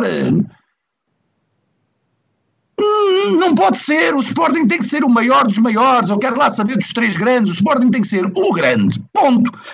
E como fui combater tudo aquilo que durante décadas fez, décadas, décadas, Ouça, para um Sportingista com uma inteligência normal, ler num jornal que o Varandas é um, é um grande tipo é uma ofensa. E acham que eles não sabem que é uma ofensa. E acham que eles não sabem, e, e, e não é isso que eles querem, que as pessoas se sintam ofendidas. E porquê? Para preparar o futuro. Mas qual futuro, Bruno Carvalho? Para que as crianças tenham vergonha de ser do Sporting. A única coisa que manteve o Sporting como grande foi os 3 milhões e meio. Se esta malta conseguir minar as crianças através da vergonha e de ter uns palhaços como presidentes, dentro de uns anos já não somos 3 milhões e meio, já somos meia dúzia. Isto é muito mais grave. Não, não, não se foquem no, no, no, no óbvio, não se foquem no ponto negro. Hum. Foquem-se nas borbulhas, pá. O Sporting é um corpo doente, o Varandas é um ponto negro, apenas fica feio, mas nada. Mas com estilo, com estilo. Com um estilo, com, com, estilo. estilo, com estilo, com estilo muito, é um estilo muito grande. eu, diria, eu, eu, eu diria que com, com de todos, de facto, era o de mais estilo. Os outros mais homenzinhos, mas ele é o com mais estilo. Sim, Simão. Eu agora estava aqui a lembrar-me dos pontos negros e do, de um dos meus sacos de pancada preferidos, porque eu tenho perfeita noção da estratégia não ser só o que foi mencionado, mas sim também de, de humilhar os sportinguistas, que é mesmo isto, é humilhar os sportinguistas. Uh, que é um, um, ponto negro que eu gosto muito, que é o Henrique Monteiro. Adoro esse ponto negro. Eu vou, vou é, ser sincero. É a Zana que não foi cortar o cabelo. Pronto, eu ia, eu ia pedir ao Bruno a sua opinião. Acho que ficou dada em 4 ou 5 palavras. eu, eu, é assim, agora falando um pouco mais a sério, eu, eu creio que ele teve um papel importantíssimo na suspensão de sócio do Bruno. Uh... Eu, ele teve um papel importantíssimo, assim como a amante do Bruno Mascarenhas.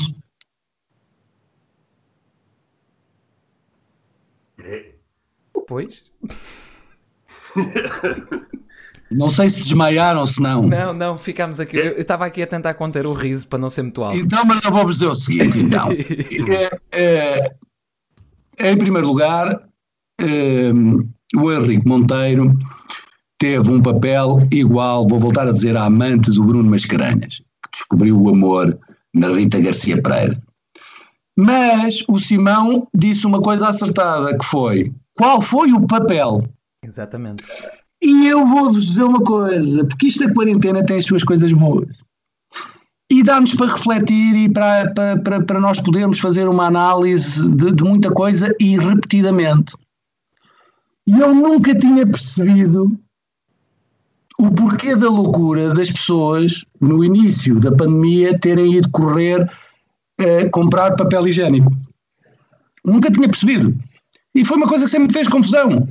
Gel, máscaras. E depois é que percebi. Foi o Henrique Monteiro que deu, que deu o mote, porque o papel dele no Sporting foi isso, foi o papel higiênico. Foi, foi, hum. Mas eu acho que o oposto aqui não foi para limpar a borrada, eu acho que ele fez uma borrada um bocadinho maior.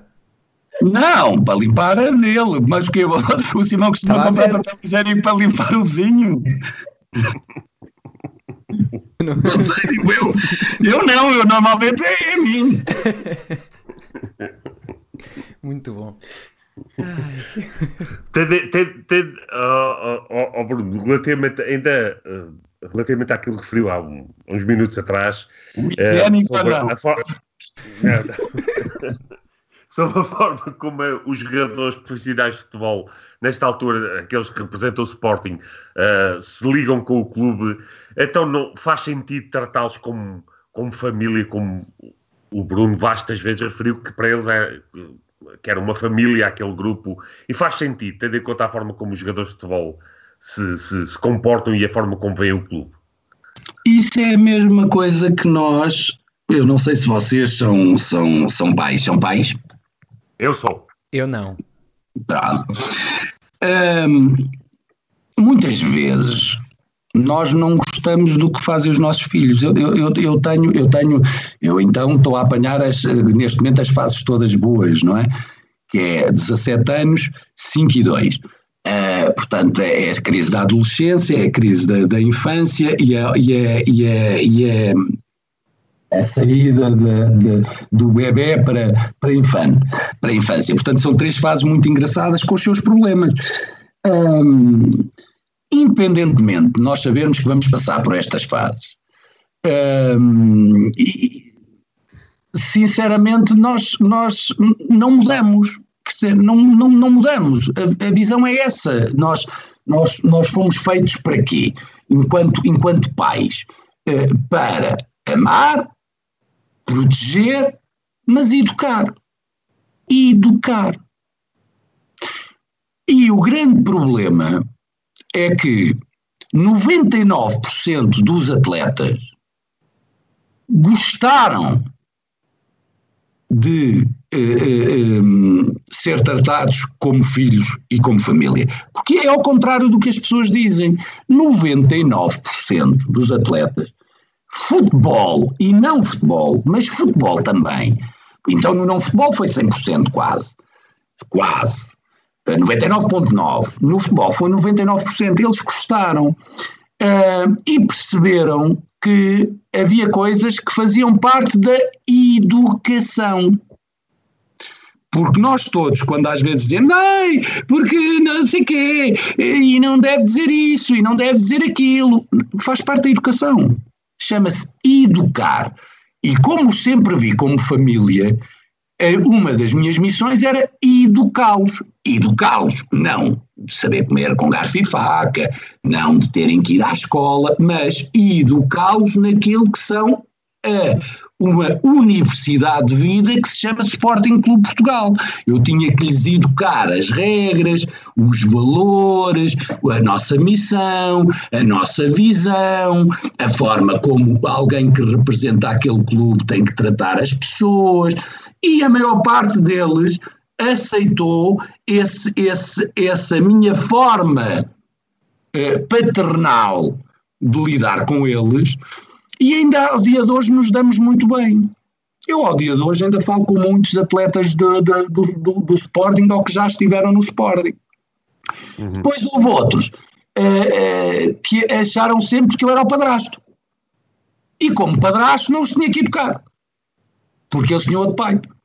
Portanto, eu era como padrasto, só tinha era que lhes pagar as contas. Pagar. É o padrasto. Não aceitavam ser educados porque tinham outro pai mas viviam na minha casa, mas e eu tinha que lhes pagar as contas e tinha que lhes pagar os caprichos, mas não aceitavam a educação.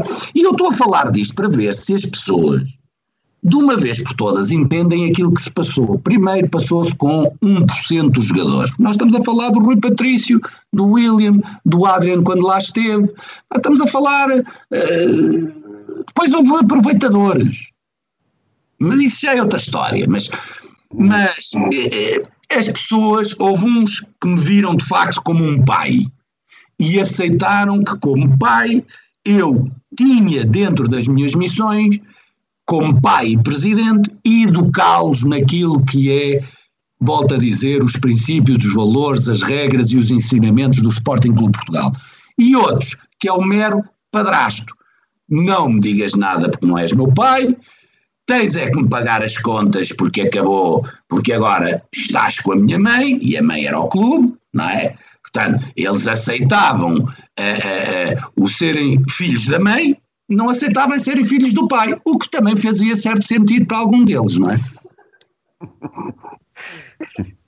Entendo. Uh, também entendo. Relativo...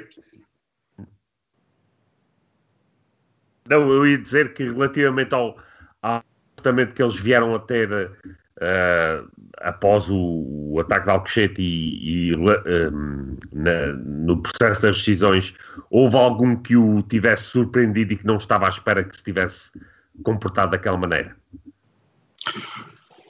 Olha, o Rui não surpreendeu nada porque o, o, o Jorge Mendes, ou Guilherme Pinheiro, avisou várias vezes que se eu não o deixasse ir para o Wolverhampton e pagar os 4 milhões uh, que ele achava que tinha direito pelo Adrian, mas que achava que tinha direito verbal, porque em termos jurídicos não tinha direito nenhum.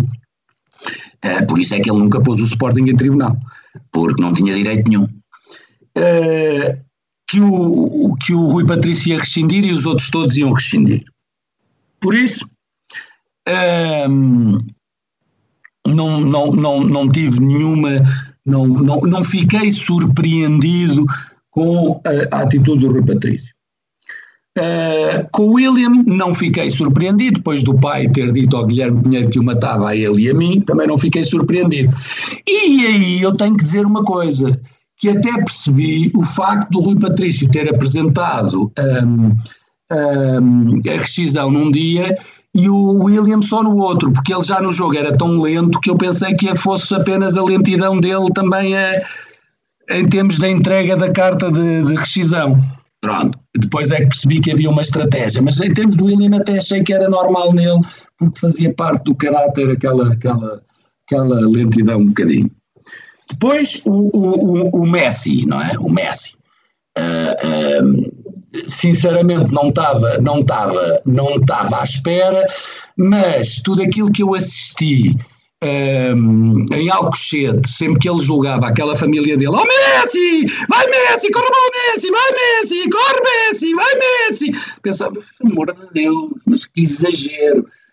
És o maior Messi, vai Messi. Pronto, quer dizer, quando uma pessoa uh, nasce e, e, e, a família toda está-lhe aos gritos o tempo todo que ele é o Messi, uh, pronto, dá nisto.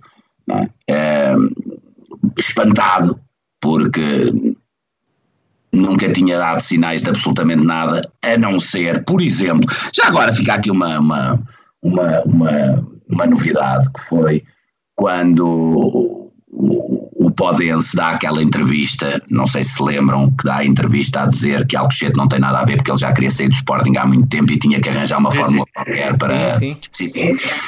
Já agora era só para dizer que o Podense há um ano que andava a tentar... Uh, que ele renovasse o contrato uh, e pagar-lhe 2 milhões por ano. Portanto, podem se achava que merecia 2 milhões por ano. E caramba! Não, por amor de Deus, ele é, ele é só pequenino em tamanho, porque de resto, em termos de, de, de vaidade, aquilo é o Messi. É o Messi, eu não sei onde é que ele nasceu, não sei se é o, se é o Messi de, o Messi de Vila que é, Freixo de Palacinto, ou o que é que é, mas pronto, é o Messi. Queria 2 milhões e estava muito enervado comigo porque eu não lhe dava os 2 milhões. Mas, mas, mas pronto. Depois tivemos o, o, o Bataglia. Bem, o Bataglia era numa estratégia com, com o Acunha. Uh, houve ali disparate no, no, no Marítimo. Uh, acredito que ficaram assustados, depois o Bataglia acaba por, por rescindir e o, e, o, e o Acunha acaba por esquecer que tinha que mandar as cartas para, para, para a Liga e para a Federação. Mas era, foi uma estratégia. Se me surpreendeu ou não, bah, o mais engraçado é que eu sempre gostei dos dois.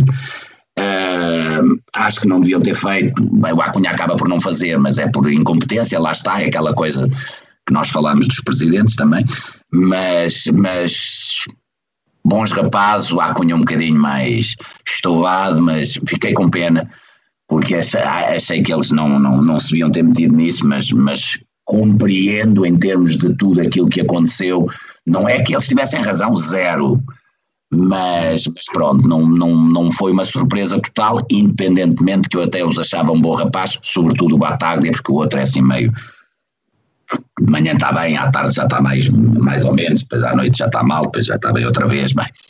Uh, depois o base Dost, uh, uh, eu andava a falar com, com o agente dele, claramente, claramente o base Dost é claramente que há dedo no base Dost. Eu acho que mais cedo ou mais tarde se vai, se vai perceber. Uh, eu já disse, uh, há de haver uma certa altura em que as pessoas uh, vão dar umas entrevistas, nem que seja daqui a 20 anos, uh, vão dar uma entrevista e contar a verdade. E há, há no base do há dedo.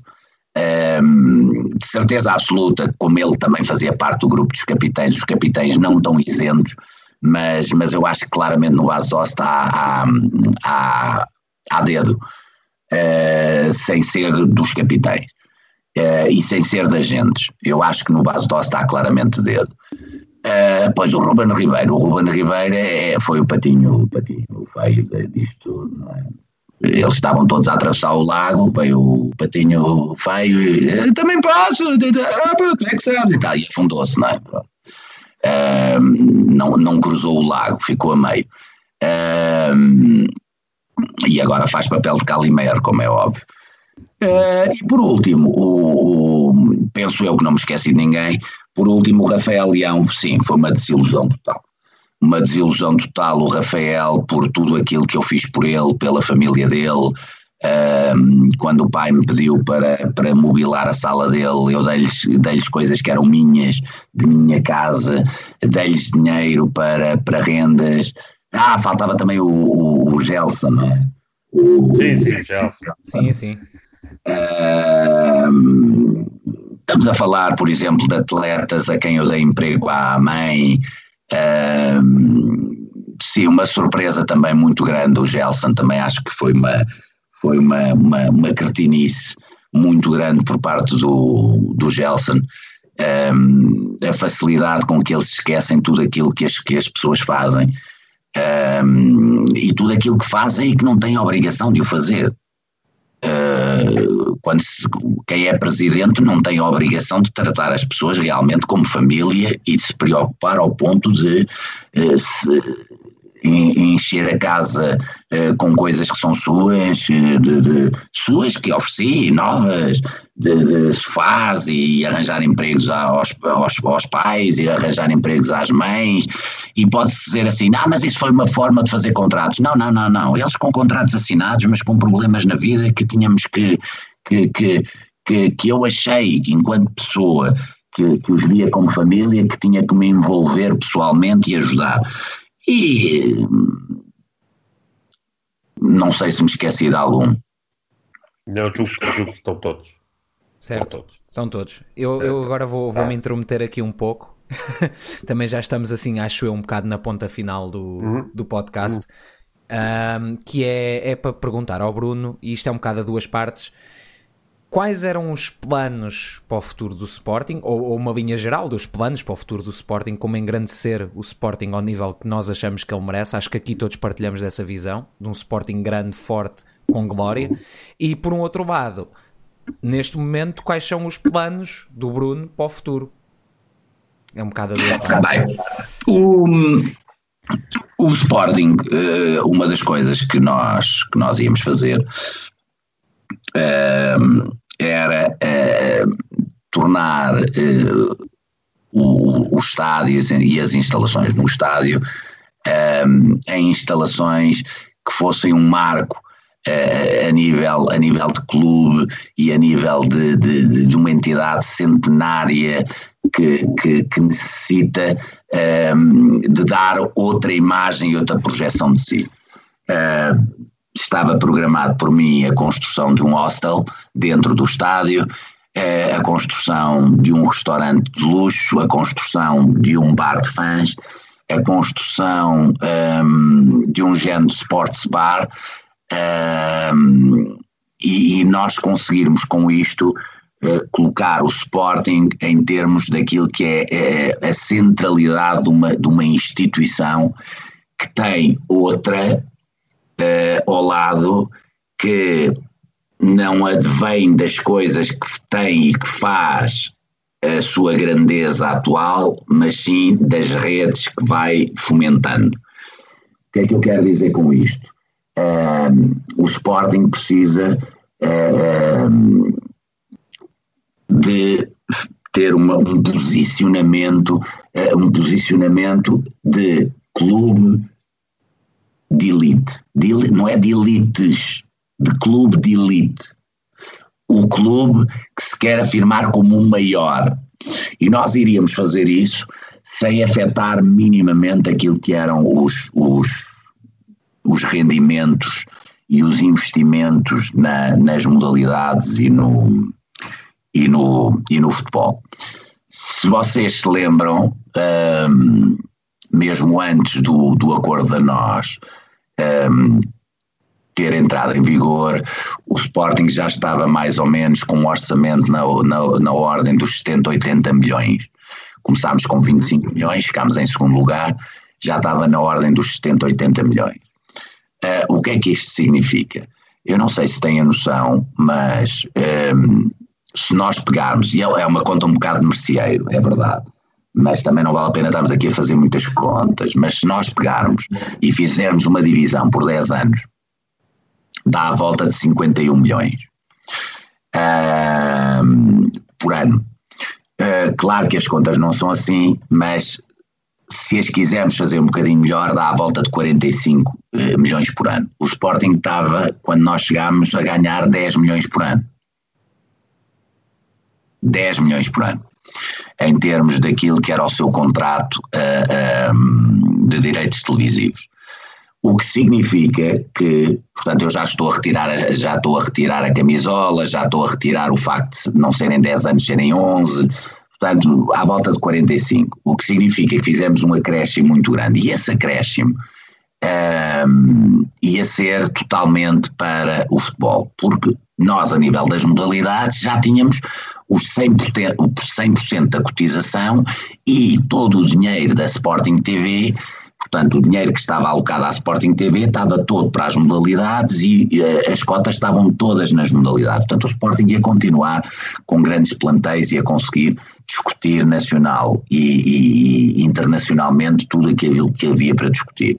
A nível do futebol, nós iríamos uh, continuar, continuar o, o, o, reforço no futebol, uh, o que significa que cada vez mais também com competência, e porque às vezes o dinheiro não significa, então se for na mão de incompetentes o dinheiro não significa mesmo nada, mas às vezes o dinheiro não significa tudo, mas a verdade é que íamos poder continuar a fazer, a fazer uh, investimentos, investimentos que nos permitissem duas coisas, uh, mais valias a nível desportivo e mais valias a nível financeiro.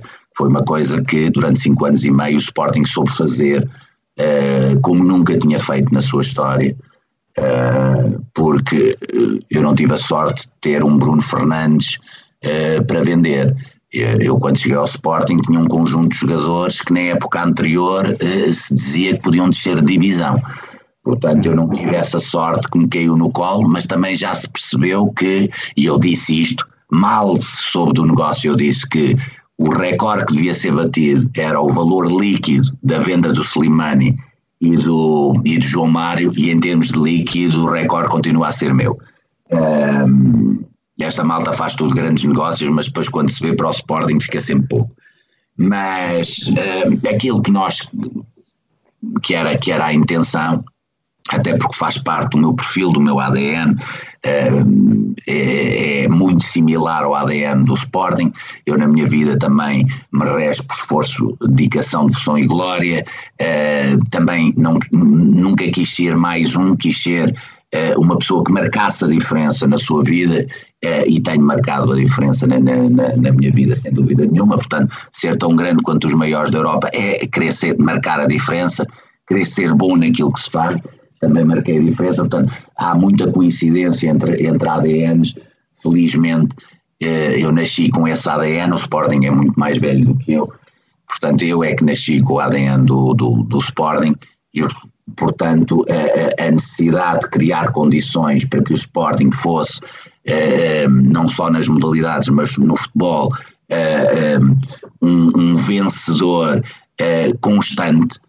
Não quer dizer que fosse eh, sempre, mas constante, não é? Uma vez 20 anos, uma vez 30 anos, uma vez 20 anos, uma vez 30 anos, um, ehm, era o que se estava a fazer.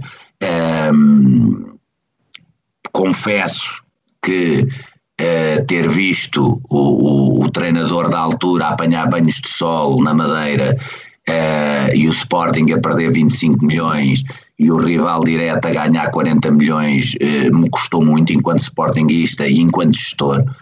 Um, confesso que uh, toda a gente finge que isso não teve, não teve impacto nenhum, mas claro que isso teve impacto nas contas do, do Sporting e depois uh, há, há umas pessoas que têm o, o, toque de Midas que é pegam numa equipa que está para descer divisão e para um clube que está a fechar e transformam num, num, num, candidato ao título e vai à Liga dos Campeões. Depois há quem tenha o toque de herdas, que é onde tocam sai trampa. Uh, que é o que este faz, portanto, uh, como não tinham uma pessoa que pudesse mais uma vez resolver uma situação criada por outros, neste caso pelo Senhor Jesus, não é? Uh, que decidiu que era tão bom dar 40 milhões ao seu grande amor e retirar 25 ao, ao, ao Sporting enquanto apanhava banhos de sol. Portanto, foi tão bom, toda a gente se esqueceu disso. Mas eh, eu disse na altura: cá estarei para resolver os problemas. Eh, não quiseram, deixaram, quiseram que fossem outros a resolvê-los, está aí, é ladainha do costume. O Sporting está falido, o Sporting coitadinho, o Sporting tem que começar do zero outra vez, o Sporting ganha um, não, ganha dois, não, ganha três, não, ganha 25, não, ganha 38, não. A única coisa que a Teresa podia ter perguntado ao Baranda e consigo o que é que vai ganhar? Vai ganhar um? Não. Vai ganhar dois? Não. Era a única resposta possível, porque infelizmente uh, um, o Jorge Jesus criou-nos um problema gravíssimo uh, dentro do clube. Uh, financeiro e um, foi uma das pessoas que permitiu claramente o golpe no Sporting e financeiramente deu-nos um rude golpe e, e, por milagre dos deuses ou dos Jesuses deu 40 milhões ao, ao, ao, ao clube do seu coração, mas foi uma coincidência. Foi uma coincidência uh, ter chegado a acordo com o Benfica num processo que envolviam 14 milhões um, e depois, por coincidência, uh, uh, em género de coincidência e capicua, não é? Foi coincidência e capicua. Foi de 14 para 41. Foi coincidência e, capitu, e capicua. Uh, CC. Costuma-se dizer CC é com conhecimento. Portanto, aquilo pareceu um e-mail da Madeira, até o Benfica gosta muito de e-mails, com o Jesus a mandar um e-mail com CC. cá vai a transferência mas pronto.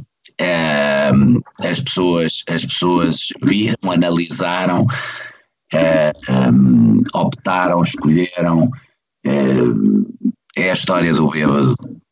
As pessoas quiseram, quiseram ser enganadas porque quiseram, porque as coisas eram tão evidentes e estavam tão à sua frente que hum, não. Mas, não não admito Mas, ó Bruno, que foram enganados. Bruno, como é, que, como é que uma pessoa que nesta altura nem sequer é sócio do clube pode ser candidato ao Sporting?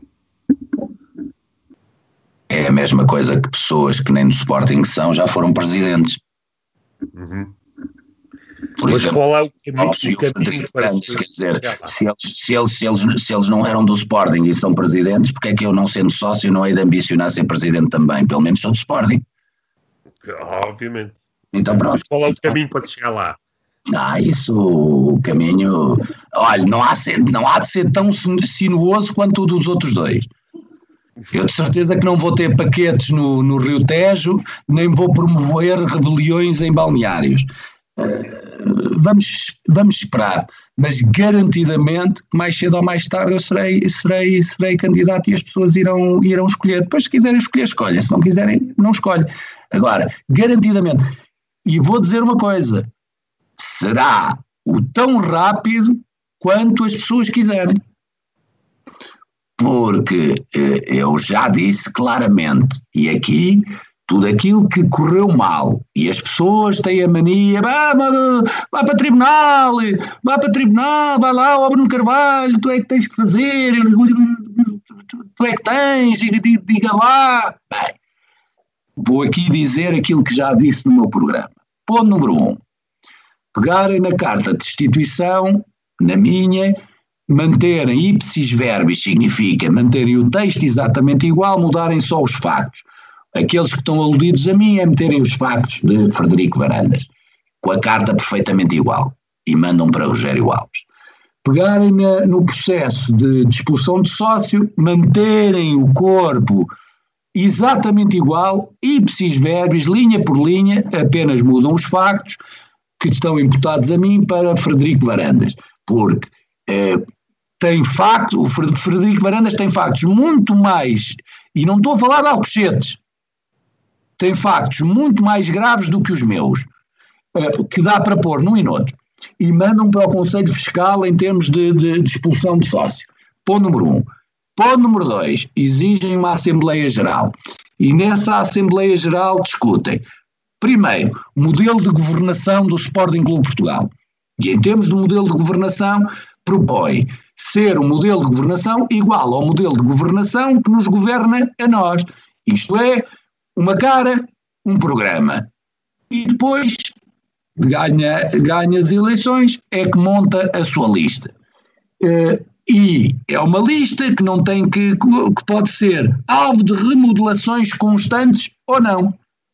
O modelo de governação que nos governa a nós deve ser o modelo de governação que governa o Sporting. Se o Sporting tem cerca de tem 114 anos, Portugal tem umas centenas de anos. Portanto, foi nesse que nós apostámos, também devíamos apostar no Sporting. Segundo, nessa Assembleia Geral, pedem um homem um voto. Quando perguntarem o porquê, dizem, pá, porque o meu pai tem 90 anos, eu tenho 30, o meu pai tem um voto e eu também tenho um voto. Portanto, para votar para o Presidente da República, eu com 18 anos tenho um voto, o meu pai com 90 tem um voto, no Sporting também deve ser. Três, meu amigo, vamos cá, que se faz favor, mas é pedido, não é meu, é pedido das pessoas. Vamos cá restituir sócio aqueles que foram expulsos eh, eh, eh, numa, num ato ilegal, imoral e antidemocrático. Não, não querem ir pelo legal, ok, imoral e antidemocrático. No mínimo, imoral e antidemocrático, porque ninguém, ninguém, Sabino, eu digo-lhe uma coisa, que nunca, nem você, nem o Simão, um dia tenham um problema eh, sejam constituídos arguídos, seja daquilo que for, espero que nunca vos aconteça chegar a um tribunal e antes de sentarem o juiz vos dizer assim, você já está condenado. Uau. Agora pode-se defender. Isto foi o que os sportinguistas me fizeram. Ao não me deixar falar, ao não me querer ouvir, ao começarem a votar sem ouvir a justa causa, foi exatamente, aqui, era exatamente aquilo que vos podia acontecer, era chegarem a um julgamento, um julgamento, cuidado, com uma sentença máxima, porque destituição e expulsão é a sentença máxima, portanto imaginem que vocês iam ser condenados na pena máxima e o juiz só vos isso, vocês já estão condenados, agora digam o que têm para dizer. Isto foi o que se passou no Sporting. E está na mão das pessoas chegarem a dizerem: não, não, meus amigos, não, não, não, não, não. Somos nós. Nós tivemos uma atitude imoral. Nós tivemos uma atitude antidemocrática. Nós queremos repor essa situação. Já nem me importa se é legal ou não é ilegal. É, a legalidade ou não legalidade é o que menos me importa no meio disto tudo. O que a mim me importa é a imoralidade e, é, e, o anti-raciocínio e pensamento e desenvolvimento democrático que representou tudo isto. Por isso, está na mão das pessoas. Na minha,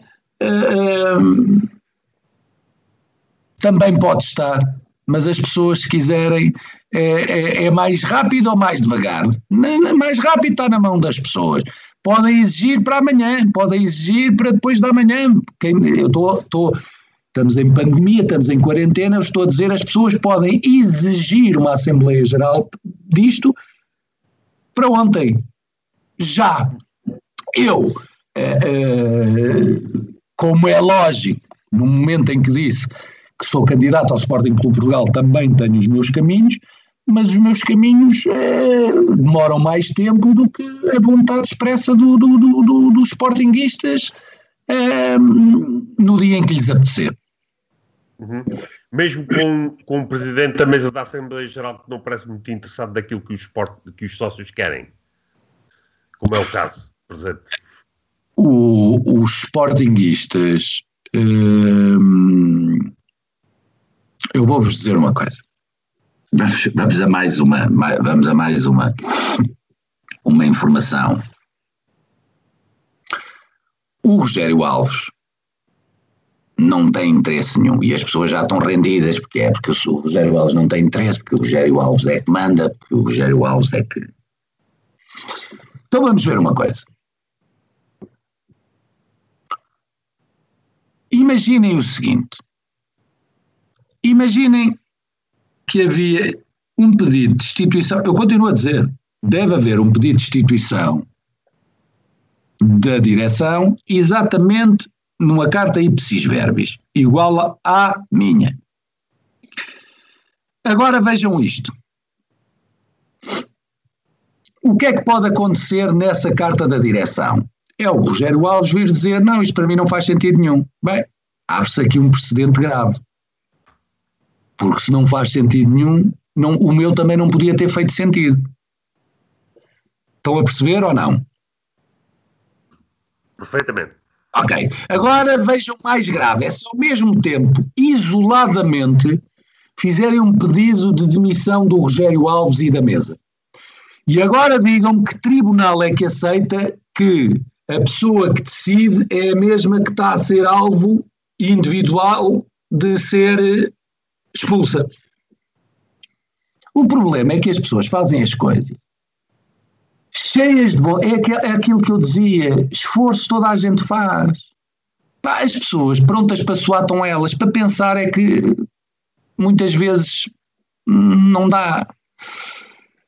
Então, se separarem as águas, fazem um igual ao meu para o, para o, para o, para o Varandas e, e direção, e fazem um isolado para o Rogério Alves e Mesa.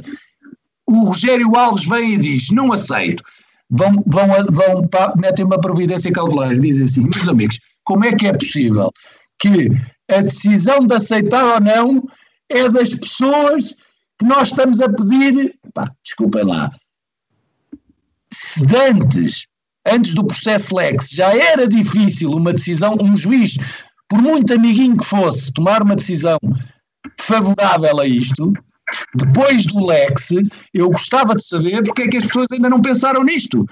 Se acham claramente que o Rogério Alves, num pedido isolado, não quer dizer que não mandem também o outro num processo à parte, num processo isolado, ache que algum juiz, se ele tiver uma resposta negativa a dizer não, não, eu não aceito porque eu acho que não há nada para eu, Basta o facto de ele ter dito que não cumpre os estatutos porque não gosta deles. Minha gente, acordem. Acordem. Basta isso, é uma linha. E o homem não aceita. Vão a um juiz e dizem assim: então, mas este que é a pessoa que nós sócios queremos que saia, que está a decidir a legalidade ou não. Vocês têm tudo na mão. Os sportinguistas têm tudo na mão. Deem uso ao cérebro. Uhum. É, é, é, tal questão. No fundo, eh, desde o princípio que o destino do Sporting está, esteve e estará nas mãos dos sócios e dos adeptos do Sporting de Portugal e são eles que têm de tomar essa iniciativa. Um, Bruno, a conversa já vai longo, nós podemos ter aqui ainda mais duas ou três horas, mas julgo que é, que é a altura de encerrarmos esta conversa e eu apenas pediria para para fechar precisamente o podcast, se podia deixar uma mensagem de, de, esperança numa altura em que as coisas estão realmente negras na perspectiva dos sportinguistas quanto ao futuro do clube, uma mensagem de esperança para o, as pessoas do Rugido Verde que acompanham o Rugido Verde e que acompanham o nosso podcast. Que, que mensagem de esperança seria essa para, para encerrarmos esta emissão? Em primeiro lugar, quero-vos agradecer, quero-vos agradecer este convite e esta possibilidade e a nossa, e a nossa parceria em termos do, do, do site www.brunodecarvalho.com e o Rugido Verde. É uma parceria que me deu muita honra e que tem sido, tem sido para nós também muito importante. Um, agradecer a vocês os dois um, por uh, tomarem iniciativas, por darem a cara por quererem fazer algo pelo, pelo Sporting, independentemente se gostam do A, do B, do C e do D, eh, tomam a iniciativa, chegaram-se à frente e vivem o Sporting e ajudam à vossa maneira. Para os Sportingistas que nos estão a ouvir, ehm, eu, eu, tenho que vos dizer claramente que está eh, tudo, está tudo nas vossas mãos, como diz o Sabino, mas está, está, está tudo na vossa cabeça e na vossa alma e no vosso coração nós se partimos derrotados para alguma coisa na vida, uh, então nem vale a pena. Nós temos que acreditar, não pode ser sempre a conversa, não, mas não pode ser porque o outro não quer, porque o outro não dá. Não, não, não, não, não, não pode ser. O, o Sporting tem futuro, claro que o Sporting tem futuro. O Sporting tem reabilitação, claro que o Sporting tem reabilitação. O Sporting pode voltar a inverter e eh, ir buscar o rumo que estava a ter de 2013 a 2018? Claro que pode, mas está nas vossas mãos. Uh, e não podem fazer nada a pensar se o A, e o B, e o C e o D têm é que pensar é como é que é, é, é, é um jogo de xadrez. O Sporting é um jogo de xadrez. E os verdadeiros campeões de xadrez são aqueles que, quando fazem a primeira jogada, já sabem a última. E os sportinguistas uh, têm que deixar de ser aquele jogador que joga jogada a jogada, porque aí uh, quem tenha mais experiência e experiência de, de, de cretinice, de, de maldade, de, de, de, jogo sujo, têm eles, não temos nós.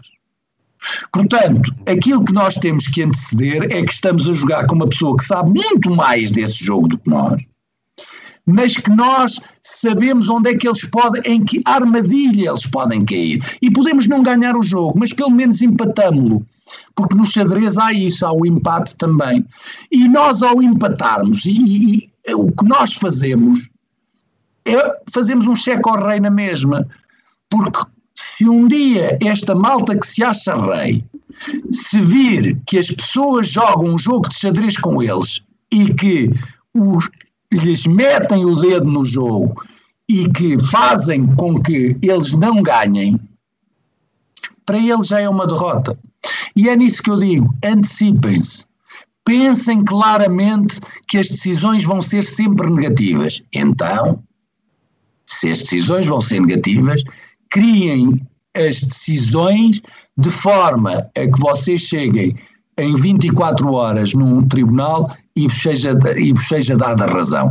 Não existe nenhum tribunal do mundo, num país democrático e num Estado de Direito, que aceite que uma pessoa decida da legalidade ou não de um processo que é contra ela. Isso não existe. Uhum. Isso não existe façam os processos contra varandas igualzinho ao qual ipsis verbis, que é para ele não poder dizer que em termos de materialidade e em termos jurídicos ele não vai poder dizer nada disso. O que é que ele vai dizer? Que os factos não são relevantes demais. Ora, se todos os factos que não são Alcochete, os dele são muito mais graves que os meus, ele vai ter que assumir que Alcochete teve relevância e a partir daí vocês podem exigir uma Assembleia Geral, visto que o próprio Ministério Público já deixou cair as, as acusações e dizer este homem foi destituído. E destituído eu já nem me interessa, foi destituído, foi destituído, já passou a história, mas este homem foi expulso por Alcochete. Por, dos restos dos argumentos, o Rogério Alves disse sobre coisas muito piores, porque pior que Sporting Gads é esqueletos com alho e legumes, é, é, muito pior. Portanto, aquilo que devem fazer é, há esperança, claro, há possibilidade, claro, está nas vossas mãos, mas sobretudo na vossa cabeça e no vosso coração. Aí temos futuro. Se não, fiquem-se por. Somos um clube de gente linda, bonita, loira, de olhos azuis, mas depois não olhem para mim para o Salvador, como um salvador da pátria, porque eu tenho orgulho de ter olhos castanhos e tenho orgulho de ter cabelo castanho. Portanto, não sou, não sou esse anátema que criaram do sportinguista de, de, de raiz.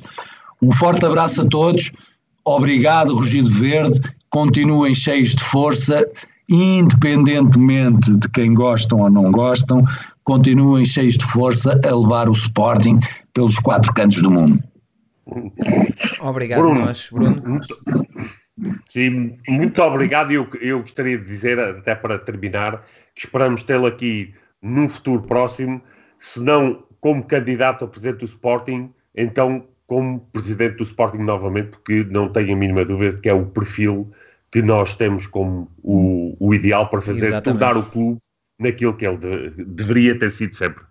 E portanto, com isto, Simão, podes, podes encerrar então. Exato. Uh, Bruno, era só para agradecer, não preciso de me alongar muito. Uh, agradecer também pela parceria com, o, com a sua página. Portanto, para todos uh, saberem, quem não sabe, que devem ser poucos, brunodecarvalho.com e o nosso rugidoverde.com. Não se esqueçam de seguir aí as redes de toda a gente, isso já toda a gente sabe, não me vou alongar. Bruno, de novo, um obrigadíssimo e boa noite a todos. Boa noite e um forte abraço.